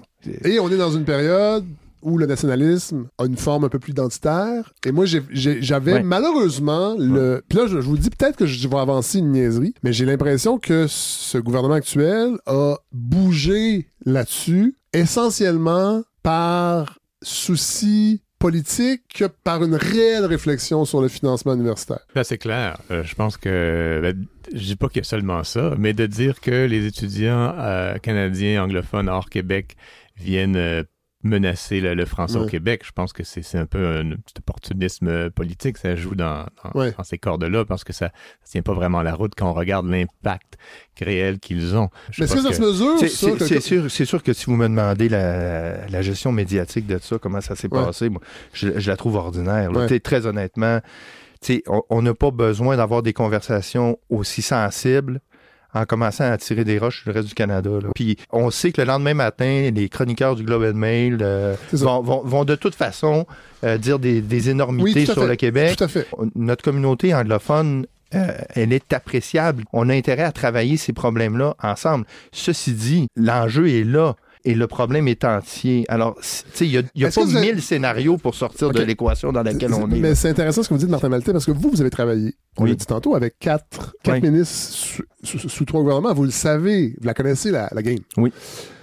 Comment on fait pour mener cette réflexion-là de la bonne façon pour, pour pas briser des ponts, puis pour pas en faire un enjeu strictement nationaliste? Ouais, tout à fait. Moi, pour moi, ça, c'est euh, c'est fondamental. La forme qui a été privilégiée pour faire l'intervention euh, mélange les discours. Ouais. Puis, puis ça, pour moi, c'est c'est Ouais. un problème. Ouais. Ils, ils- ils auraient pu envisager d'autres scénarios sur la façon d'atterrir ça. Puis c'est sûr qu'ils ne l'ont pas fait que pour... euh, je pense pas que ce soit pour que pour les raisons que Daniel, tu décrivais tout à l'heure, parce que il faut garder à l'esprit que c'est une coalition. Une coalition, c'est fait de, de gens qui viennent de différents horizons. Personne loge exactement à la même Non, enseigne à l'intérieur du gouvernement. Non. Alors, il faut arbitrer au bureau Oui. du premier ministre les orientations finales. Ceci dit, s'il y a quelque chose qui doit être clair pour le bureau du premier ministre, puis pour le premier ministre, puis, puis pour les communautés anglophones du, du Québec, Oui. là, on est dans une zone où 50% de la production universitaire de maîtrise puis de doctorat sur l'île de Montréal, ben même au Québec maintenant,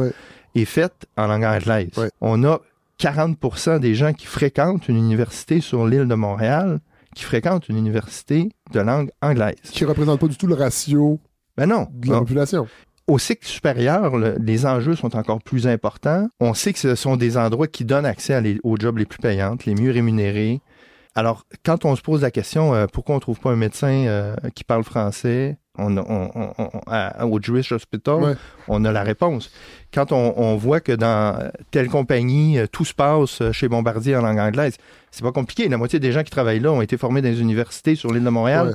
Ils, ils parlent en anglais à moitié. Tout, tout va se dérouler en anglais. Les relations internationales sont en anglais. Oui. Tu es en contexte, en contexte nord-américain. Il n'y a plus d'espace pour avoir une vie en langue française. Ouais. Et, et ça, pour moi, c'est l'enjeu réel. L'enjeu réel, c'est c'est celui-là parce que ça se construit tranquillement pas vite.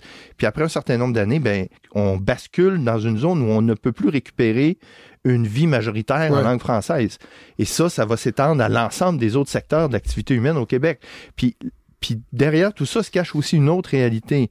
C'est le, le, financement des universités de langue française. La capacité à dépenser est inférieure. Est inférieure entre les universités euh, francophones et anglophones. Francophones et anglophones et est inférieure dans le réseau de l'UQ versus l'université de Montréal, l'université Laval puis l'université de Sherbrooke. On a un enjeu de capacité à dépenser pour former des gens qui sont moins scolarisés. Écoutez, vous avez, dans les centres de services scolaires francophones au Québec, il y a un garçon sur deux qui finit un secondaire 5 dans les temps. Je sais.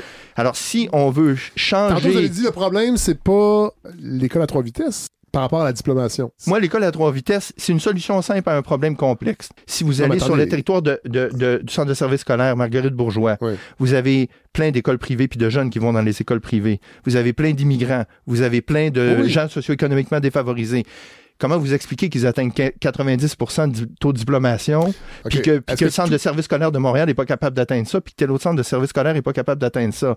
Mais il y a quand même, des, Martin Maltais, il y a quand même des indicateurs qui, disent que euh, les enfants du privé qui ont fréquenté l'école privée sont plus massivement présents dans les universités à des niveaux supérieurs et les écoles privées sont financées c'est pas vraiment des écoles privées. C'est des écoles qui choisissent leurs étudiants et qui sont financées à 60-70% par les fonds publics. Dans le fond, c'est une subvention pour les gens qui ont un peu d'argent écoutez, je, non, mais euh, on peut faire. De toute façon, c'est pas, pas, pas, la non, discussion. Mais, on, va la faire rapidement. Moi, je, moi, je pense qu'il y a une iniquité qui est vraiment. On, est d'accord sur le fait qu'il y a une iniquité. Euh, quand je parle à Guy Rocher, il, va, il me dit lui-même dans tous les échanges que j'ai eus avec lui que c'est l'échec de la Révolution tranquille. S'il y a un manque de courage que, euh, le, que, que, que, le gouvernement de l'époque euh, a, pas eu euh, ou a eu un manque de courage en tout cas.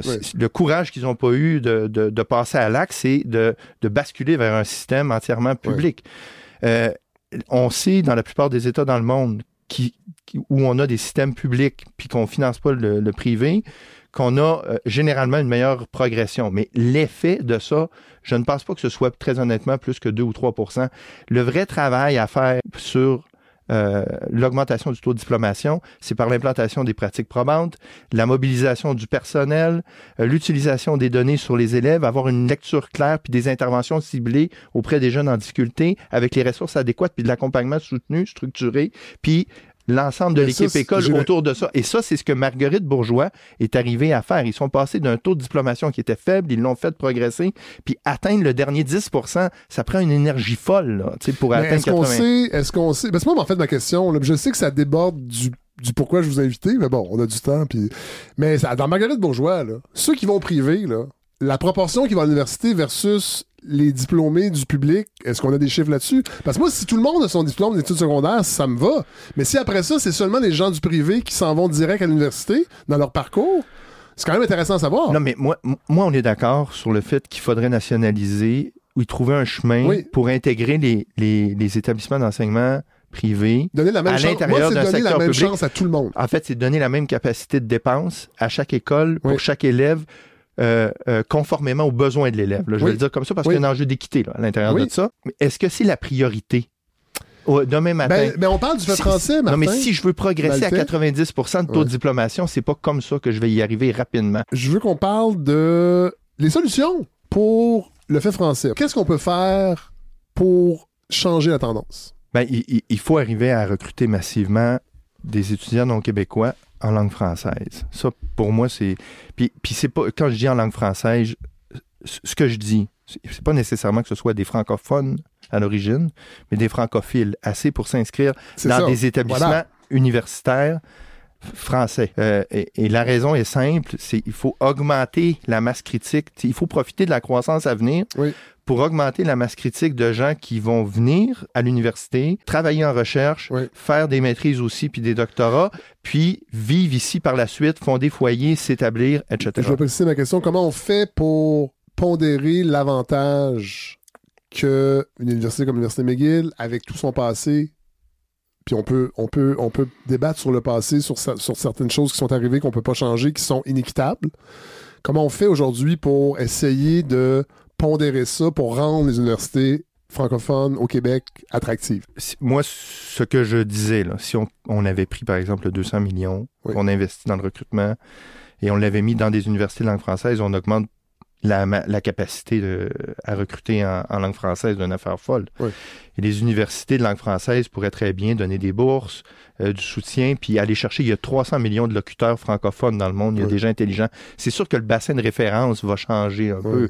Puis c'est sûr qu'il y a un enjeu de ce côté-là sur les communautés, les tissus. Je comprends que le gouvernement n'ait pas été exactement dans cette zone-là. Et pour les universités de langue anglaise, je pense que le gouvernement gagnerait, par exemple, dans le projet du Royal Vic, à inviter directement des universités de langue française à s'installer avec McGill et d'autres universités anglophones ou francophones. Pour avoir une réflexion collective sur les infrastructures. Bien, sur les infrastructures, puis comment aussi créer des programme bilingue. À un moment donné, il va falloir sortir euh, une des mois des déceptions que j'ai eues dans la, révision de la loi sur la charte française. J'étais content qu'on nomme pour la première fois les universités, qu'on leur donne un statut linguistique. C'est quelque chose qui n'existait pas avant. Ça, vient, c'est apparu dans, dans, l'écran radar. La même chose pour les cégeps. Mais ce qui manque, c'est la possibilité pour les universités anglophones de pouvoir offrir des activités en langue française. Alors, si on veut euh, ouvrir la conversation. Est-ce que ça les intéresse? Ben, moi, je pense que si vous mettez de l'argent sur la table, les universités sont toujours intéressées par l'argent. Mais justement, elles viennent de proposer, euh, les recteurs se sont mis ensemble, euh, Bishop, Concordia et McGill, et ont fait une contre-proposition au gouvernement de massivement bonifier les programmes en français, la, francisation. On ne sait pas trop comment ça, se passerait, mais c'est intéressant parce qu'après l'opération McGill français de 69 que vous avez évoqué tantôt, McGill a fait des, des grandes mesures également pour franciser davantage l'institution, accueillir davantage de francophones, inscrire mieux l'université dans la ville. Parce que McGill, il faut, faut, faut, le dire, euh, on parlait de mémoire collective ici il y a peut-être euh, deux semaines, euh, c'est un, un, enjeu de mémoire collectif euh, délicat pour, les, pour les francophones. Et je pense que s'il y a eu autant de remue-ménage autour de la, mesure du gouvernement par rapport à l'augmentation des, des, des frais scolarités des étudiants canadiens, c'est que c'était des médecins, d'abord, c'est sensible les médecins au Québec, et que c'était McGill, qui quand même, qui est encore vu, qui a été vu longtemps et qui est encore comme l'université riche, l'université un peu qui, qui fait partie du Québec mais fait pas partie du Québec. Université arrogante également, qui regarde les francophones de haut. C'est d'ailleurs un des grands éléments de l'opération McGill français qu'on que, voulait euh, déconstruire. On parle pas beaucoup, on parle beaucoup des étudiants anglophones canadiens qui viennent étudier au Québec, mais on oublie qu'il y a quand même 20% d'étudiants francophones qui sont du Canada, qui sont francophones, ah qui viennent de euh, Ontario français, etc., et qui viennent étudier ici et qui eux aussi risquent de subir le double des frais de scolarité. Donc on, risque de se fermer ces étudiants-là s'il n'y a pas des ajustements. Euh, je vais terminer avec ça. On n'a pas parlé du fédéral du tout. C'est vrai. Je sais que c'est un nom. Symptôme de, de notre époque. Ouais, ou de notre sensibilité politique, peut-être. Qu'est-ce qu'on peut dire? Parce que c'est une partie du financement de la recherche, je pense.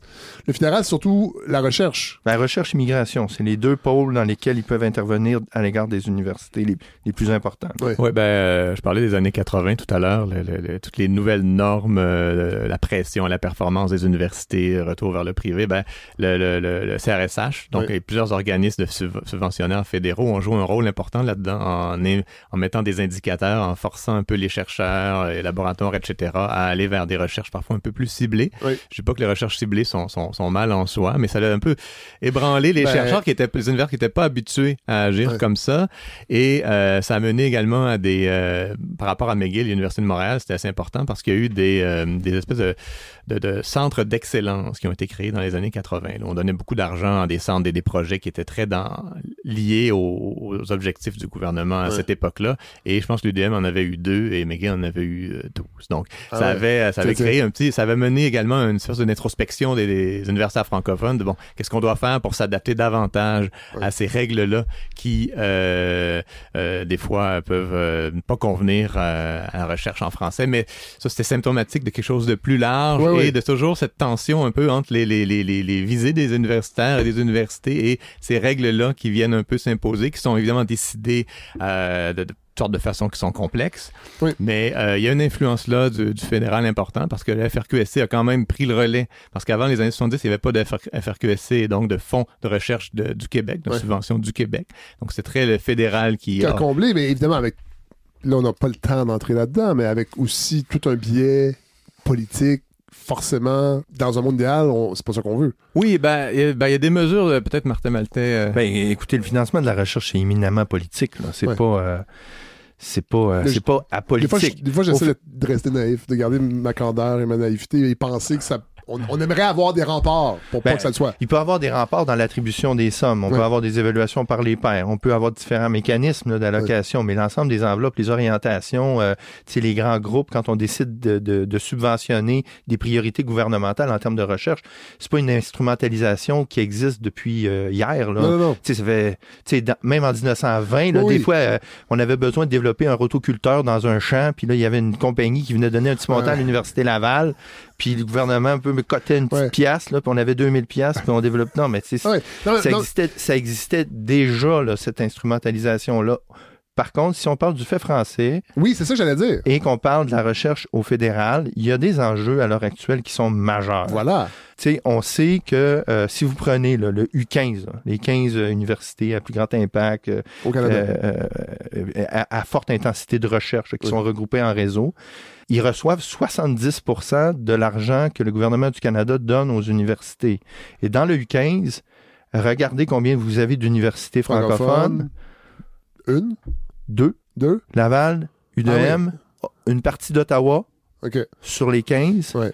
Dénombrer le nombre d'étudiants puis l'ensemble des activités de recherche dans ces universités-là, puis distribuer le 70 là, on- je n'ai pas fait le calcul, là, ça serait peut-être bien que ce soit fait éventuellement, mais je pense que vous allez arriver à, à une réponse assez claire sur la façon dont, dans l'ensemble du pays, on a un enjeu sur la recherche en français.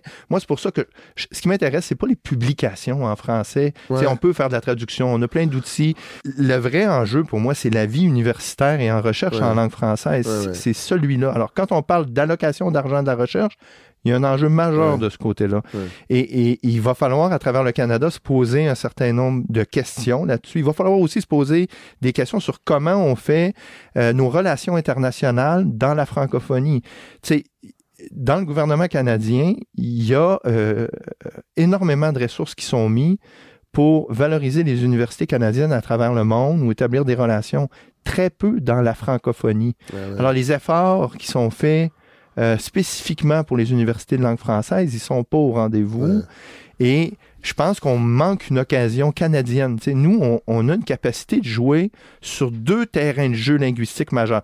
Je comprends qu'on veut euh, une, une nation multiculturelle, multilingue, puis on voudrait avoir des traductions dans toutes les langues du monde. Mais il y a deux langues qui sont euh, considérées comme étant euh, Fondatrices, ouais. du pays. Et, et ça, on pourrait jouer sur ce terrain-là avec des politiques a-t-il fédérales qui seraient adaptées. Est-ce qu'il y a un- y niveau politique de trop Ben, pour, pour le, le- le- que les universités francophones du Québec fleurissent? ben, ben, moi, moi, très piège. honnêtement, ben, moi, je, je- je- moi, je pense qu'on on peut s'épanouir, peu importe le contexte Ouais. politique. Ça, pour moi, c'est pas un enjeu. Mais il faut se mettre euh, des cibles. Il faut savoir comment on travaille ensemble. Ouais.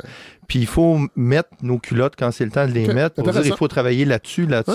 sur telle autre affaire. Puis quand on a une conversation claire avec les gens, Ouais. on est capable d'arriver à des résultats. Est-ce qu'on est capable de se mobiliser pour clarifier nos messages au fédéral, investir les lieux de pouvoir, échanger correctement, cesser les insultes inutiles Ouais, sur, ouais, euh, ouais, sur euh, le, le- le bagage mutuel des uns puis des ouais. autres, Ouais, ouais, ouais. puis d'échanger sur une réelle collaboration Ouais. pour le bien de l'ensemble du pays? Moi, je pense qu'on peut faire ça de façon très efficace et pertinente et on peut arriver à mieux faire vivre le fait français puis à le pérenniser parce que c'est une richesse. Ben oui, Au même ben titre oui. que les langues autochtones, Oui. au même titre euh, que tous les enjeux qui touchent la diversité, la langue française en Amérique, c'est une valeur ajoutée.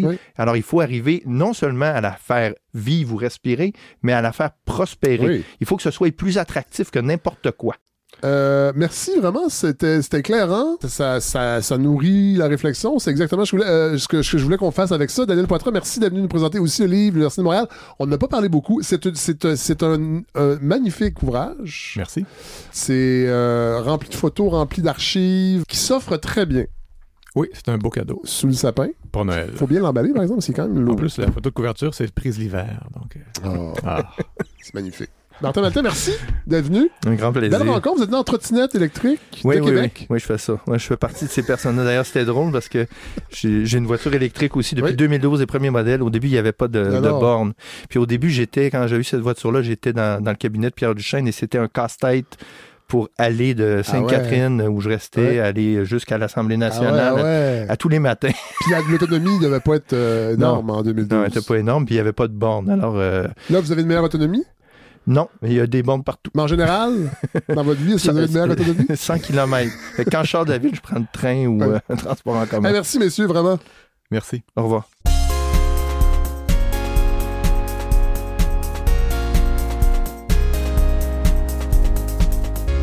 Alors, on va élargir la réflexion et la compléter. Michel Lacroix, bonjour. Bonjour. On s'est croisés dans un café. Vous êtes auditeur de balado, je pense. En tout oui, cas, vous avez tout à vu. fait. Bon. Oui, oui, oui. Et vous saviez que je préparais un enregistrement sur le financement des universités. Peut-être euh, parlez-nous de vous, pour les gens qui ne vous connaissent pas. Euh, que dire? Euh, je suis prof à l'UCAM, Ouais. prof en études littéraires, euh, mais c'est pas tellement ça qui m'a amené à m'intéresser au financement des, euh, des universités. C'est plutôt que euh, j'ai été impliqué dans le syndicat à Voilà. l'UCAM, le syndicat des profs. Ouais. C'est peut-être une tradition dans mon département d'études littéraires de comment dire, créer des syndicalistes depuis le, le tout début. Ouais, ouais, ouais. Il y a quatre présidents de mon syndicat qui sont venus de mon département Ah euh, sur les, les 50 ans. Puis j'ai découvert ça très tôt parce que j'ai été d'abord euh, professeur à l'UQTR, puis ensuite euh, à l'UCAM. Puis très vite à l'UCAM, j'ai vu que dans l'Assemblée départementale, on pouvait prendre des positions radicales contre l'administration, par exemple. Ouais, ouais, ouais. Dénoncer, Ouais. exiger, ainsi de suite. Donc là, ça m'a amené à, à réfléchir au financement des universités, puis essayer de comprendre le système dans lequel on, on était, puis essayer de défendre des positions qui sont historiquement celles de l'UCAM, Ouais. puis du syndicat des profs. C'est intéressant d'avoir votre point de vue parce qu'on a eu le point de vue de Martin Maltec, Oui, oui, que mais qui n'est que- pas au niveau syndical par rapport aux profs. Non, non, non, non. Et Euh, on avait la, la portion historique avec Daniel Poitras. Alors là, on très lié à la Fédération québécoise de professeurs Oui. d'université. Oui, oui. Puis il a fait beaucoup de travaux sur un comité sur le financement des universités Voilà. euh, avec Michel Ombriaco Oui. euh, avant lui. Donc, beaucoup des, des données euh, viennent ou de Michel Ombriaco ou de lui Ouais. ou de euh, ce comité-là. Je veux quand même qu'on parle de, du financement régional.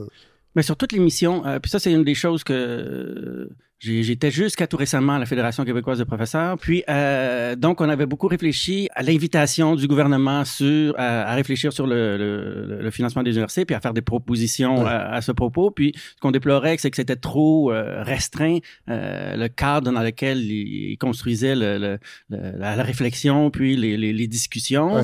Essentiellement, ce que le gouvernement demandait, c'est comment est-ce qu'on peut former la, la relève de demain? Comment est-ce qu'on peut former, euh, combler les lacunes sur le marché de l'emploi? Puis nous, euh, ce qu'on disait, c'est qu'il faut réfléchir aux, aux finalités fondamentales des universités, puis à quoi elles servent, puis euh, euh, quelles sont leurs retombées pour le- les individus, évidemment, mais pour la société québécoise dans son ensemble. Puis, euh, une des choses très importantes du système québécois, c'est l'UQ, euh, puis la régionalisation de l'enseignement universitaire, puis le fait que c'est particulièrement important dans toutes les régions où sont les UQ qu'elles soient là, qu'elles développent euh, un- des- non seulement des liens forts avec la communauté, dans l'enseignement évidemment, mais aussi dans la recherche, puis contribuer à une sorte de réflexion sur la- le, le devenir des communautés locales, si on veut. Euh, puis je prends l'exemple de l'UCAT, où Rémi Trudel a été un des premiers, je crois, le premier recteur. l'Université du Québec, à la Exactement, mais ça joue un rôle très fondamental, puis beaucoup plus qu'on le pense quand on, comment dire, on adopte malgré nous un réflexe montréalocentriste, hein, ouais. puis qu'il y a quatre universités qui comptent, puis peut-être Sherbrooke et, l'université Laval, mais non, il y a l'UQ et Capital. Euh, puis ça, le, le gouvernement a eu tendance à l'intégrer, mais ça fluctue euh, parce que historiquement, euh, il y a eu constamment un sous-financement de l'UQ au complet, de Ouais. l'UQAM en particulier, qui en- ça semblait objectif parce qu'on se donne des critères.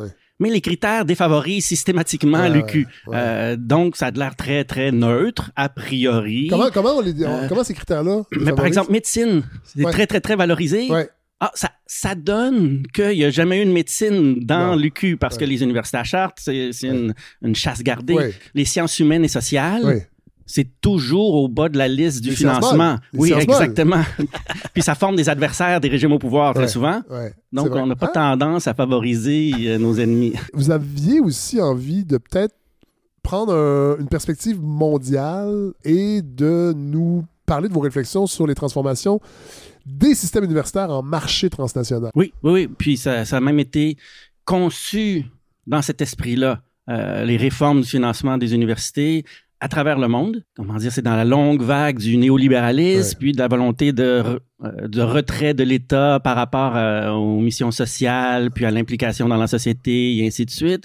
Donc, on a voulu transformer la formation universitaire, euh, puis tout le système universitaire, en espèce de marchandise individuelle. donc, le diplôme sert d'abord aux diplômés. Euh, c'est du capital humain.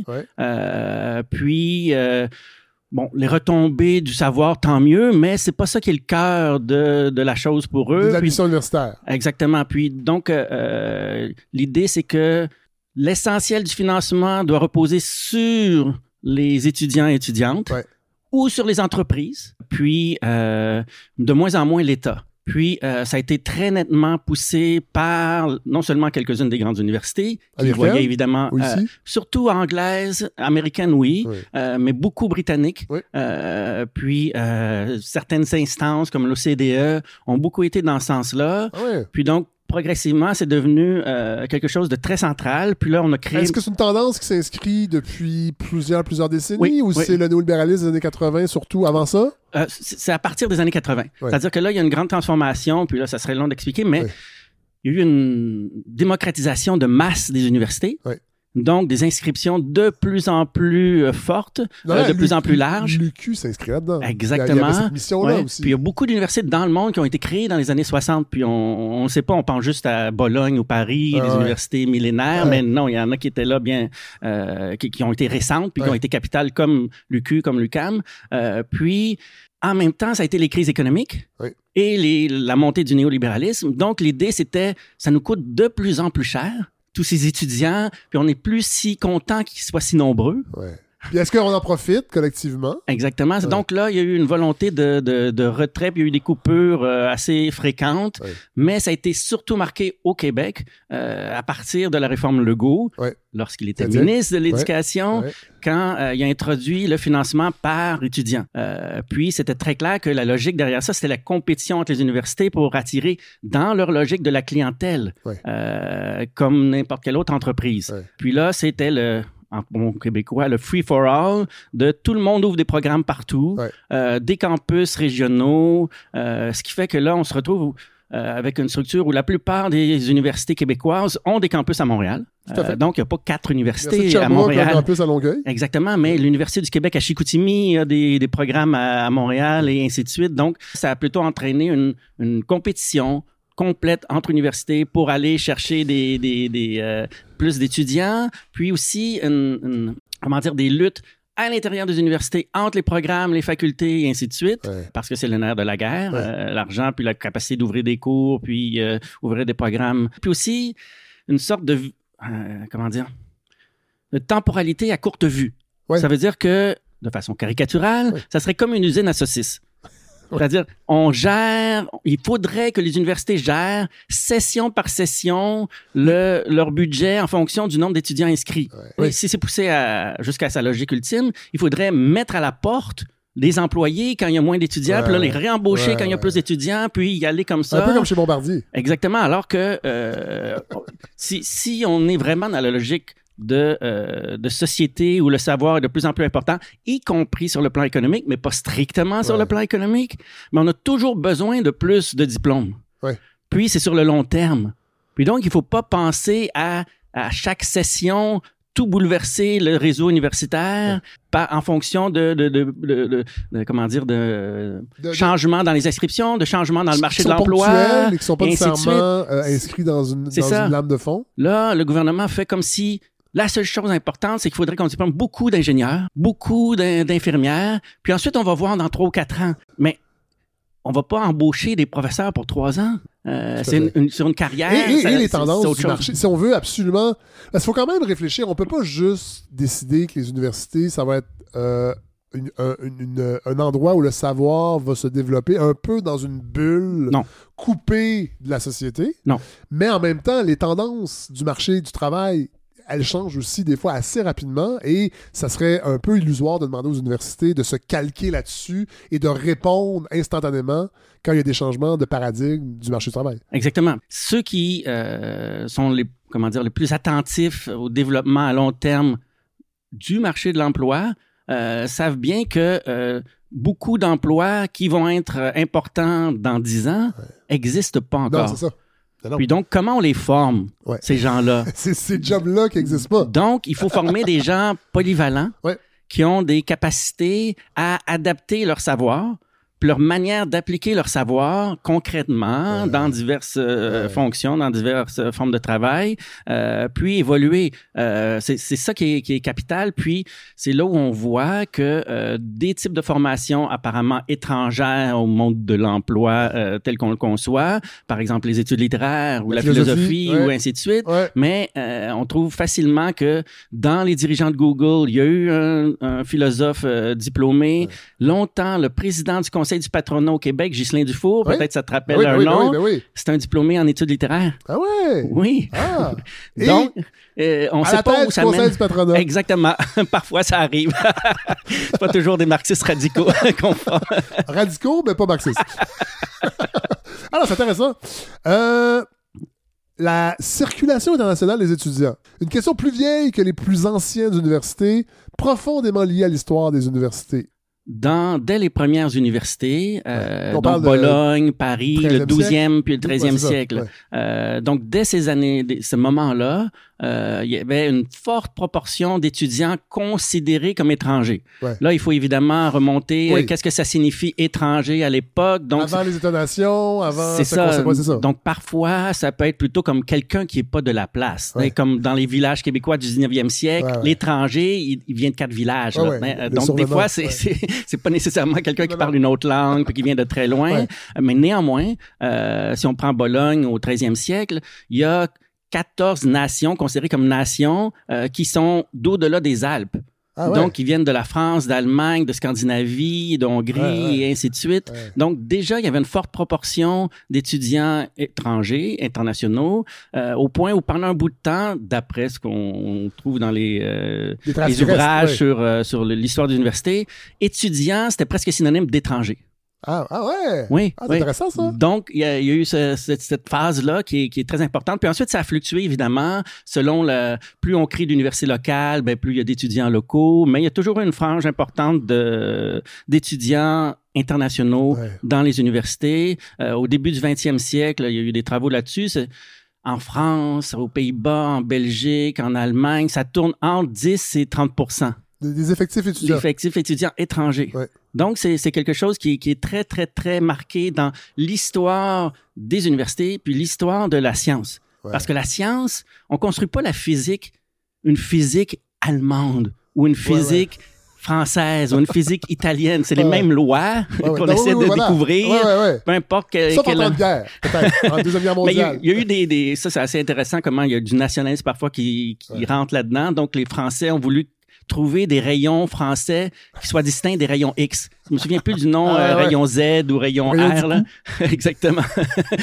Mais euh, Sauf, les distorsions Ouais, liées ouais, à certains euh, à certains moments, puis euh, certaines comment dire certaines disciplines sont plus fortement ancrées dans une histoire nationale. Ouais. Par exemple, la littérature Oui, euh, a été forcément. très longtemps liée à la littérature nationale, euh, puis d'autres disciplines aussi, mais ça varie. Euh, puis ça c'est une Cela autre- dit, donc, cette idée-là de bassin qui vient de partout, ce brassage culturel est, est- est- est lié complètement à la nature des universités. Exactement. Puis donc, toujours. c'était quelque chose qui était déjà là avant le grand tournant euh, néolibéral des Ouais. universités, puis avant la volonté de marchandiser cette possibilité. Ouais, ouais. C'est-à-dire, eux, ils le voyaient. Puis là, ils se disaient, mais est-ce qu'on peut pas miser sur le prestige de nos universités pour augmenter les frais des étudiants étrangers? Puis donc, faire de plus en plus d'argent avec eux. Puis là, ça va nous coûter de moins en moins cher comme État. À financer les universités. Ouais. Puis donc, ça a été vraiment la- la- la- le grand tournant. Euh, puis, on a même créé des, euh, des rankings, des, Des classements. euh, des classements internationaux. Puis, c'est l'obsession dans les universités avec les classements Ah, internationaux, alors qu'il n'y a pas de fondement si objectif dans la plupart Ouais. de ces classements internationaux-là. Euh, puis donc, euh, c'est, on parle souvent de l'effet Matthew dans les, euh, dans l'histoire des sciences puis la sociologie des sciences. On a tendance à, à redonner du prestige à celui qui en a déjà, euh, à Ah ouais. redonner du crédit. Euh, Ouais. Puis c'est la même chose parfois dans les prix littéraires ou même les prix musicaux. Ouais. Euh, Michael Jackson, il y a eu un nombre invraisemblable de prix Ouais. puis de En légitimité. fait, les prix en attirent d'autres. Puis c'est la même chose, c'est-à-dire euh, plus l'université est ancienne, plus Ouais. avoir de prestige. Ouais. Donc il y a des gens partout à travers le monde, puis je m'en souviens très bien dans mon enfance euh, personnelle d'avoir eu un sweatshirt de la Sorbonne. J'avais aucune idée vraiment de ce que c'était, mais il y avait comme l'idée d'un prestige ancien. Exactement, Harvard, des ça. choses comme ça. Mais ça m'étonnerait beaucoup qu'en Chine, quelqu'un achète un t-shirt de l'UCAM, par exemple. Non, je penserais pas. Hein, parce qu'il n'y a, pas le même prestige, il n'y a Non. pas le même rayonnement Non. International. Ça me désole, mais oui, oui. euh, Pour l'instant, c'est ça. Ça va peut-être changer. exactement, on verra bien, mais j'en doute un peu. Donc, il y a, y y ça qui est, qui est capital. Puis, dans les classements, on introduit le pourcentage d'étudiants internationaux Ah! comme, Ah ouais, ok. comme manière d'évaluer, puis donc de surenchérir Ah sur ce système-là. Puis donc, il y a la rencontre des deux. Euh, ce qui fait que, en dessous, en plus, il y a le fait que de plus en plus, les structures économiques sont indissolublement liées aux universités puis au savoir qui est créé dans les universités. Ouais. Pas juste dans la formation, mais aussi dans la recherche. Donc, il y a des pans entiers de l'économie actuelle qui viennent des universités, Ah ouais. qui n'auraient pas existé. On pense Ben, à l'informatique, à l'intelligence ouais, artificielle, ça à, à tout ça, mais dans tous les domaines, en agriculture, en foresterie, en santé, évidemment, partout, c'est c'est lié au très souvent à certaines des recherches les plus récentes. Ouais. Euh, puis donc, les, les- ces gens-là ont besoin des universités. Donc, les universités sont profondément intégrées dans le capitalisme actuel, euh, même si c'est aussi un haut lieu des anticapitalistes. Donc, c'est une petite tension propre aux universités, là, de cette, cette, euh, cette opposition-là. Mais donc, les, les dirigeants universitaires, puis les, Mais les attendez, responsables... Michel Lacroix, Oui. il y a une tension. Est-ce qu'on peut dire parfois que les directions des universités aimeraient que ceux qui la critiquent soient Évacuer? pas Euh, évacués, mais invisibilisés un peu? Ça dépendrait des universités, je dirais. Euh, C'est-à-dire que tant que ça les empêche pas de fonctionner, Ouais. ça donne comme un crédit de diversité. Ouais, ouais, ouais. Ouais. Ouais. Ben oui, on, on est tout à fait du côté de la On recherche libre. ouais. Exactement. On, a- on en a deux, trois marxistes, là. Ouais. des, des féministes intersectionnels, Ouais, puis tout ça. ouais, Regardez. ouais. Mais quand ça, ça semble être plutôt que ça, puis là, Ouais. c'est c'est ça le mouvement aux États-Unis, puis on n'a pas le temps d'aller dans cette direction-là, mais aux États-Unis, la droite puis l'extrême droite, Oui. puis il n'y a plus de distinction presque aux États-Unis entre la droite puis l'extrême droite, Ouais. sont radicalement contre les universités. Oui. Euh, D'ailleurs, ça m'étonne que les chroniqueurs ici, qui, s'in- qui- qui ont tellement peur qu'on dise plus le mot en haine, ne parlent jamais Non. De ça. c'est comme si ça n'existe pas, alors que là, présentement, en Floride, Et ça les, va percoler ici. les là. professeurs s'en vont. Ils veulent juste s'en aller de la Floride. Les chercheurs s'en viennent à l'Université de Toronto, Ouais. dans d'autres universités, tellement l'État est en train de saboter euh, son propre base. système. Ouais. Oui, exactement. Euh, pour des gains politiques à courte vue, Ouais. en sachant que les dommages euh, intellectuels, culturels, économiques vont arriver plus tard. Oui, évidemment. Donc, Dans plusieurs décennies, probablement. Donc, il y a le- le- la jonction entre les deux, puis un des éléments où on le voit le plus, donc, c'est dans l'usage de l'anglais comme langue de l'enseignement. Langue de la recherche, ça, c'est autre chose, parce que ça, c'est lié à l'évolution, justement, des champs scientifiques Ouais. internationaux. Puis là, il y a une langue qui a émergé, Oui.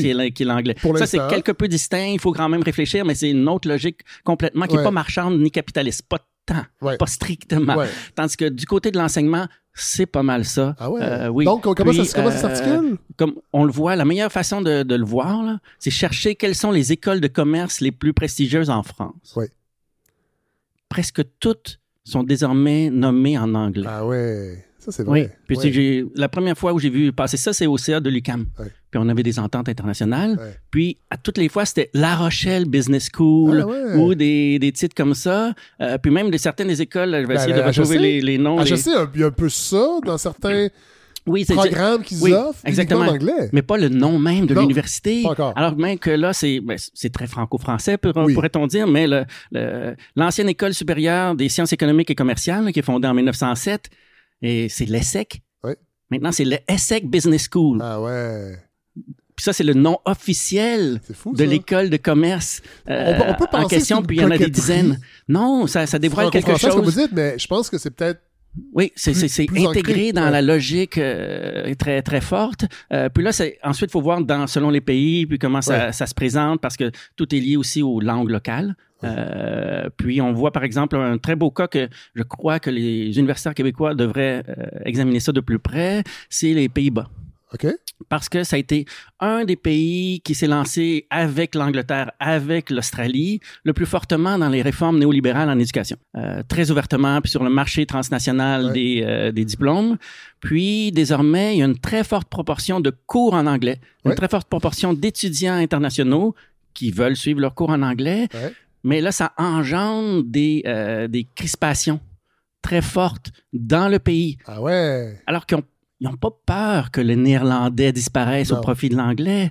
C'est autre chose qui se passe. Puis, il y a la montée de l'extrême droite qui Oui. attise tout ça. Oui. Donc, je crois que euh, c'est important de, de réfléchir à la, à la question. Puis, une des choses que je déplore dans la réflexion actuelle, c'est qu'on se focalise sur les enjeux linguistiques Oui. et pas les aspects sociologiques que ça représente.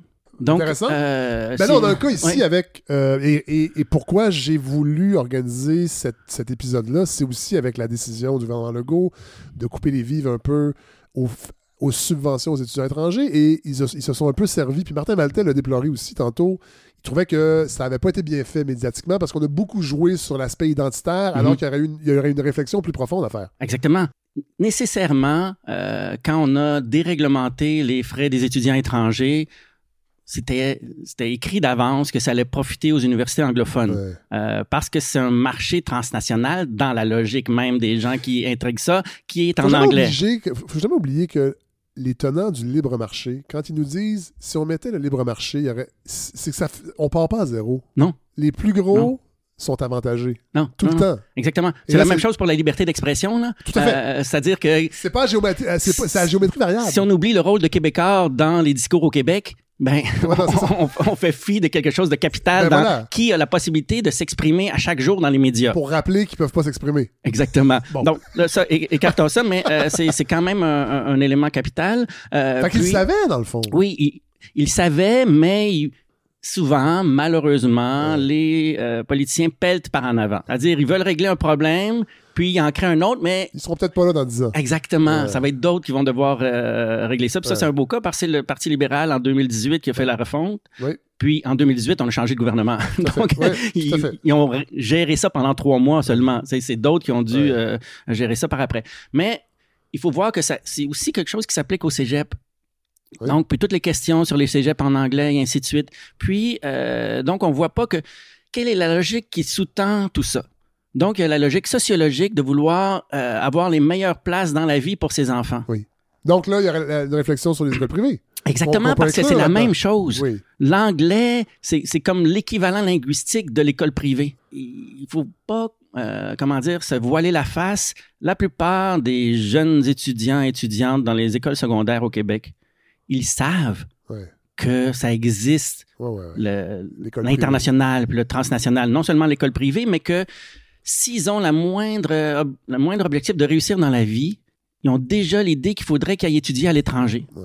Puis que donc, pour pouvoir aller étudier à l'étranger, seule manière d'avoir un diplôme, un CV conséquent, il faut donc qu'ils- déjà qu'ils apprennent l'anglais. Ouais, ouais. C'est possible au cégep, Ouais. euh, vu qu'ils Ouais. peuvent pas le faire au secondaire. Ouais. Donc, tout ça, ça crée la demande pour les cégeps en anglais. Ouais, ouais. Euh, parce que, autre chose, on a une telle crispation sur la langue que, comment dire, l'enseignement de l'anglais dans les écoles Ah, secondaires, on peut dire que c'est politisé puis c'est négatif. Ouais. Donc, ce qui fait que combien de personnes sortent bilingues capables de maîtriser l'anglais puis d'aller dans une université anglophone, euh, je sais pas moi, aux Pays-Bas Ouais, ouais. euh, ou tant. en Australie, pas tant, ou du moins les gens ont peur de. Ouais, Puis donc ça c'est un enjeu. Puis si on si on examine la chose, c'est clair que ceux et celles qui ont cet objectif-là dans la tête, soit chez les parents, soit chez les enfants, soit les deux, c'est des classes privilégiées. Oui, voilà. Et donc, moi, c'est là que je trouve le, le- le danger de, de, comment dire, de gérer le système scolaire juste par la compétition entre, euh, En entre, établissement. entre établissements puis entre étudiants. Puis donc, c'est la prime que plus il y a d'inscriptions dans un cégep, plus, y a- plus ils ont d'argent, puis plus ils peuvent se développer, comme Dawson. Oui. Donc, euh, puis eux, ils- c'est la manne pour eux, puis euh, ils sont très contents. Mais si c'était sur une base historique, ils n'auraient pas pu admettre continuellement Mais de plus en plus d'étudiants à chaque année. Que la proportion d'anglophones à Montréal. n'aurait pas pu développer des campus Non. et ainsi de suite. Donc, euh, c'est la distorsion entre no- notre système. Donc, il faudrait mieux enseigner l'anglais au secondaire pour tout le monde. Oui, puis en fait, il faudrait. euh, Parce que c'est sûr qu'on aimerait un système, je dis on aimerait, c'est souvent ce qu'on entend chez les nationalistes ou bon, un espèce de système scolaire complètement français qui mènerait, qui mènerait à des emplois bien payés juste en français, Exactement. mais on peut pas. Non, en fait, non. le- le- le- le- le- Mais ça, c'est le conflit interne à la CAQ. C'est-à-dire Ouais. entre Fitzgibbon, qui est dans le monde strictement ouais. anglophone, Ouais, euh, ouais. et d'autres qui sont dans une sorte de réaction nationaliste à, à tout ça. Puis, euh, il y a une expression qui qui peut populariser, puis euh, je crois euh, devrait être davantage euh, utilisée, c'est les monoculturalistes. Parce que c'est Francis Dupédéry qui l'avait développé pour Ah dire, bon, il y en a qu'on accuse de multiculturalisme, Oui. Mais les autres sont dans le monoculturalisme, comme s'il y avait juste une culture Puis en intéressante. agriculture, on le sait que c'est pas bon. Non, exactement. Les, les champs, ils, ils Du deviennent. maïs à chaque année pendant 50 ans, c'est pas bon. On aime ça, on aime ça Mais- d'Inde au Québec, mais. C'est ça, ça- Donc, euh, puis ça, c'est c'est aussi une réflexion linguistique, puis une réflexion euh, sociale, Ouais, puis euh, culturelle et même épistémologique, là, parce que certains ont montré que faire des recherches et en jonglant avec plusieurs langues, ça nous permet de mieux comprendre notre objet même. Parce qu'essayer de dire, ah, mais c'est telle notion, puis là, je l'envoie en anglais. Ouais. Qu'est-ce que ça donne? Ou je l'envoie en allemand. C'est quoi l'équivalent? Puis c'est jamais exact. Ouais, ouais. Puis là, on parce que découvre que- c'est pas des calques Non. de là, la là. là, tout d'un coup, il faut raffiner notre pensée dans notre propre langue en fonction de l'autre langue. Puis donc ça, c'est le, le plurilinguisme, je crois, c'est quelque chose qui serait très utile Oui. dans le système scolaire québécois le plus tôt possible. Et conçu Donc, comme moyen... langue, même. non, non, c'est Plus ça. de Puis conçu comme moyen de ne pas favoriser que les enfants des classes privilégiées. Ouais. Euh, parce Ouais. que eux et elles vont avoir accès à l'anglais Ouais. euh, très Oui. rapidement. Puis, euh, à la limite, les parents vont payer des, tu- des tuteurs, des tutrices pour que l'enfant ait toutes les chances dans sa vie. Mais l'État doit être là, puis l'école doit être là pour que tout le monde Tout ait des chances égales. Tout à fait. Euh, puis donc, il faut favoriser l'apprentissage de l'anglais par ceux et celles qui n'auront pas accès à ça. Ouais. Ceux et celles qui ne seront pas guidés, qui n'aura aucune personne à la maison pour dire non, non, quand tu dis ça comme ça, c'est pas comme ça que ça se dit en anglais pour vrai. Là. Euh, Euh. Alors que dans les familles défavorisées, Ouais. ça sera pas, ça sera pas Non. le cas. Donc ça, je crois que c'est quelque chose de capital euh, qui devrait être intégré. Puis donc, Mais ça veut dire, ce- Michel oui. Lacroix, re- re-réfléchir à notre attachement à la langue. Oui, parce que ça sur veut- le plan collectif, Oui. sur le plan historique, parce que on a une- moi, je trouve qu'on a une fixation sur la langue qui, qui finit par être néfaste. Oui, ben, c'est-à-dire que la langue, puis là, là-dessus, euh, moi, je c'est toujours André Bello qui est le grand penseur, euh, pour moi, de la langue au Québec, euh, puis qui disait, André Bello qui est? qui était un ancien professeur à l'UQAM en études littéraires, mais surtout un essayiste à Liberté, On parle de quelles époques? Des années 60 jusqu'aux années Ah ouais, ok. 80. Il a écrit un, un truc qui, qui a été republié sous le titre pour un unilinguisme antinationaliste. Ah ouais? Oui. Puis, donc, son idée, c'est que Je, je reçois l'important... déjà des courriels. L'important, c'est, c'est, c'est pas la langue française, c'est la, le langage. Ah ouais. Avoir des capacités de langage le plus développées possible, Ouais. c'est capital dans la vie. Or, il s'adonne que la langue qu'on a, nous, collectivement, Ouais. pour développer le langage comme capacité cognitive fondamentale, c'est le français. Donc, il faut que le français se développe et persiste pour que personne perde des capacités de langage au Québec. Donc, moi, je trouve que là, tout d'un coup, il ne s'oppose pas au, plurilinguisme. non, il s'oppose pas au plurilinguisme, mais il, dit que donc l'État a son rôle à jouer pour défendre cette langue, Ouais. pour donner les capacités à toutes les générations, puis faire en sorte qu'il n'y ait pas un déclin, par exemple, rendu à un certain âge, Ouais. ben là, euh, t'es es condamné à avoir des petits boulots parce Ouais. que tu maîtrises juste le français. Puis une des choses qu'il disait aussi, c'est la langue, c'est pas une reine. Il faut pas se prosterner Ouais, non, c'est- de- devant sa majesté, la langue française. Puis la langue doit pas être une réserve. Bon, là, c'est le terme qu'il utilisait. On emploierait sans doute une autre expression de nos jours. Il faut l'utiliser à tous les jours avec toutes les variantes Et possibles. accepter qu'elle parce se que transforme, aussi les-. Oui, exactement. Parce que ceux qui font des fixations sur la langue, comme Christian Rioux, ben, ils écrivent des articles en bon québécois, niaiseux sur l'isole blanc. Comme si elle menaçait la langue française, là. alors que c'est pas du tout le cas. Plus on a d'usage de variétés de langues, plus on peut les utiliser selon le contexte. C'est toute l'idée de, de la langue comme menacée constamment. Ça, c'est quelque chose, je Ouais, crois, ouais. qu'on devrait laisser derrière nous parce que si on regarde démographiquement ça où va le français, il n'y a jamais eu autant de francophones dans l'histoire du Québec. En fait, de gens qui recensement. maîtrisent le français. Oui, Parce que, je ne sais pas si vous avez remarqué, Michel Lacroix, mais même mais, des francophones de naissance. mais on a retrouvé... Ah oui! Oui, Parce que si on il y en a toujours plus. Jean-François Robert, j'ai souvent ce discours-là, euh, on perd des locuteurs de langue maternelle. Moi, je trouve À que la de- maison. Moi, mais de répéter ça, Oui. c'est sûr, il y a plein d'immigration. Donc, nécessairement, ça va baisser. Moi, je veux juste que les gens, Mais on sur puisse le se parler dehors Oui. quand on croise des gens en français. Après ça, chez eux, la langue qu'ils parlent, on s'entorche. Oui, parce que ça dure pas quatre générations Non. de parler la, la- Par exemple, tous les Ukrainiens qui sont venus au Québec, là, ouais. ils vont parler ukrainien pendant combien de Non, décennies? ça, c'est ça. Pas beaucoup. C'est ça. Donc, ça, c'est c'est un fait social que temporairement, il y a une transition dans les familles. Euh, puis donc, si on regarde la communauté italienne ou les communautés portugaises. Combien parlent encore en Juste- italien ou en portugais? Ouais, ouais. Puis combien parlent encore en anglais aussi? Euh, puis là, je crois Ou que c'est un déclin. Oui, exactement. Donc, c'est un, un déclin net de, de ce côté-là. Puis, donc, il n'y a pas de peur à avoir quant à la disparition du français au 20e, si- au 21e siècle. Euh, ni même au 22e. Je crois qu'il y a plus de danger que la vie disparaisse sur Terre Oui, que le français En fait, disparaisse au quand la Québec. vie va disparaître, il va rester le français et les primes au cadre de Radio-Canada qui vont encore s'en donner, même si Radio-Canada n'existera pas. Un dernier mot, Michel Lacroix. Hey, merci, c'est c'est passionnant pour vrai. On pourrait continuer. Je pense qu'on va se revoir. Ouais, volontiers. Vous êtes en sabbatique en plus? Oui, Jusqu'à oui. quand? Euh, Jusqu'en juin. Puis après ça, vous retournez enseigner? Oui. Oui. Qu'est-ce qu'est-ce que vous enseignez en littérature à l'UQAM? Euh, c'est la littérature québécoise, OK. euh, essentiellement. Euh, littérature française sous Toute la littérature québécoise ou des périodes Surtout le précises? 20e siècle. OK. Puis si on veut vraiment spécialiser 1900-1960, là, Ok, mais euh, c'est plus la même, je dirais, la sociologie de la littérature, Ouais. puis les revues intellectuelles, Ouais. les revues littéraires, euh, la- la- l'aspect collectif de la littérature. Moi, Ouais. c'est ça qui me passionne, qui, m'intéresse euh, dans, dans mes recherches euh, personnelles, autres que celles que je fais, comme sur Oui. le financement des universités, Oui. sur une perspective syndicale, mais c'est aussi que être prof d'université, euh, en particulier à l'UCAM, ça implique de participer à la gestion de l'université. Puis donc ça, ça veut dire avoir nos propres idées sur ce que c'est l'université. On va pas laisser les administrateurs décider ça doit être quoi l'université. Puis ça, moi, je le souhaite dans tous les milieux de travail. C'est-à-dire, si les infirmières pouvaient décider comment on structure le système de santé, j'ai comme l'intuition que ça serait différent. Je pense, je pense que oui. On envoie un fax à Christian Dubé là-dessus. Michel Lacroix, merci, c'était passionnant. Merci.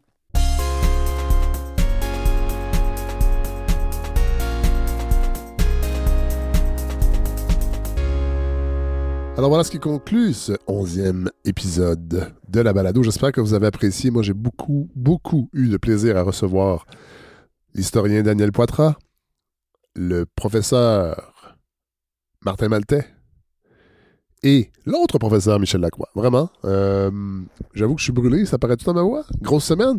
On est à Québec avec God, euh, épisode qui sera diffusé en 2024 un épisode euh, qu'on a réalisé sur les perturbateurs endocriniens à l'INRS. C'était vraiment passionnant. Pour vrai, j'ai très très hâte de vous diffuser ça. La semaine prochaine, euh, c'est le retour d'Hélène Faradji. On va parler aussi d'un roman graphique sur les chansons de Plume la Traverse qui est sorti il y a quelques semaines. Euh, on va aussi avoir une discussion sur le journalisme indépendant en pleine crise des médias. Une, table ronde mais rectangle que j'ai enregistré cette semaine avec Steve Prou, entre autres Philippe de Grosbois, euh, Gabrielle Brassard-Lecourt, fondatrice de Ricochet, de Pivot, euh, Hugo Prévost qui travaille euh, dans les grands médias, mais qui a aussi un site internet, en fait un média indépendant qui a créé il y a 15 ans. Donc, réflexion, parfois euh, stimulante, parfois déprimante, mais vous allez voir, en tout cas, c'est la semaine prochaine, vous avez le temps de repenser, mais c'est parce que moi je suis dedans, je, je l'ai enregistré euh, cette semaine, mais il y, a des- choses, euh, il y a peut-être des, des grandes luttes qu'on pense qui ne vont pas nous occuper, mais qui vont vraiment nous occuper. Euh, c'est Steve Prou, à un moment donné, qui sort quelque chose, vraiment une, observation qui va vous étonner et qui m'est resté en tête depuis que, j'ai entendu. Alors euh, voilà, c'est ce qui s'en vient la semaine prochaine. Et euh, oubliez pas, le 20 janvier, gros party des donateurs, donatrices. Si vous n'avez pas fait votre don de 72 pour la saison, faites-le parce que ça va être tout un spectacle. Là, j'ai- j'ai je pourrais quasiment dire que j'ai toutes les invités. Ça va être malade pour vrai. Je donne pas de détails encore, mais très très très bientôt. Vous allez en avoir. je sais, je fais un petit peu mon euh, J'étire, j'étire, j'étire, mais je ça va être vraiment le fun, pour vrai. Euh, voilà, fait que 20 janvier, ça va être au Lion d'Or et ceux qui auront accès, ce seront ceux qui, euh, qui feront partie de la communauté des donateurs et des donatrices. Là, j'avoue que je me sens mal. Là, c'est le temps des fêtes. Là, je me dis, ah, est-ce que tous ceux qui ont donné déjà, depuis le début pourraient venir, ou seulement ceux qui ont donné 72 Je sais pas trop. Euh, c'est peut-être mon Boxing Day qui s'en vient, mais en tout cas. Euh, on verra, mais cela dit, c'est vraiment une fête pour vous remercier d'appuyer ce projet-là. Euh, fait faut toujours bien l'avoir appuyé ou l'appuyer pour avoir droit au merci de Fred, de plein d'autres mondes aussi. En tout cas, vous allez voir. Euh, là, je suis vraiment. Il faudrait me coucher. Euh, on va finir en musique avec une chanson qui a plus ou moins. Mais le titre a rapport avec ce, dont on a parlé. Euh, Imaginez le futur, évidemment. Bon, les paroles, je suis pas certain. c'est Leonard Cohen. Bon, j'ai attendu. je me suis pas garoché des hommages quand c'était le temps. J'en ferai pas un grand non plus parce que que pourrais-je dire de plus de ce qui a été dit? Cela dit, euh, le fait de mettre du Cohen aujourd'hui concorde avec le fait que j'ai retrouvé une cassette. J'ai racheté une cassette d'un album que écouté au début des années 90, qui, était, qui, est mon album préféré de Cohen. Je n'ai pas écouté beaucoup, mais celui-là, j'ai écouté l'album de Future. Et euh, parce que j'écoute encore, moi, des cassettes sur un, bon tape deck, un bon vieux tape deck que j'ai euh, fait nettoyer à l'Oblique. Je, salue mes amis de l'Oblique. Puis j'aime ça le soir, des fois, au souper, au lieu de mettre euh, une playlist des GAFAM, les GAFAM qui tuent notre culture, ben je mets des vieilles cassettes. Alors euh, voilà, c'est comme ça qu'on va se quitter sur cette magnifique, cette grande chanson de Leonard Cohen, d'un album tout aussi grand. C'était son grand retour, je pense. Hein. Il me semble qu'il avait été un peu absent, à part mi-80. Si mon souvenir est bon, là. En tout cas, moi, pour, moi, à l'époque, Leonard Cohen, c'était les vieilles chansons Suzanne et, euh, et, là, pouf, il apparaît en 92. Et euh, si ma mémoire est bonne, il y a au moins deux, trois chansons de cet album-là qui sont dans le film Natural Born Killer qui m'avait tant marqué en 94, qui aujourd'hui est pas écoutable tellement qu'il a vieilli. Mais euh, voilà. Alors, hey, bonne semaine. On se retrouve très bientôt. Et faites comme Leonard. Pensez au futur et soyez nostalgiques, peut-être, du passé.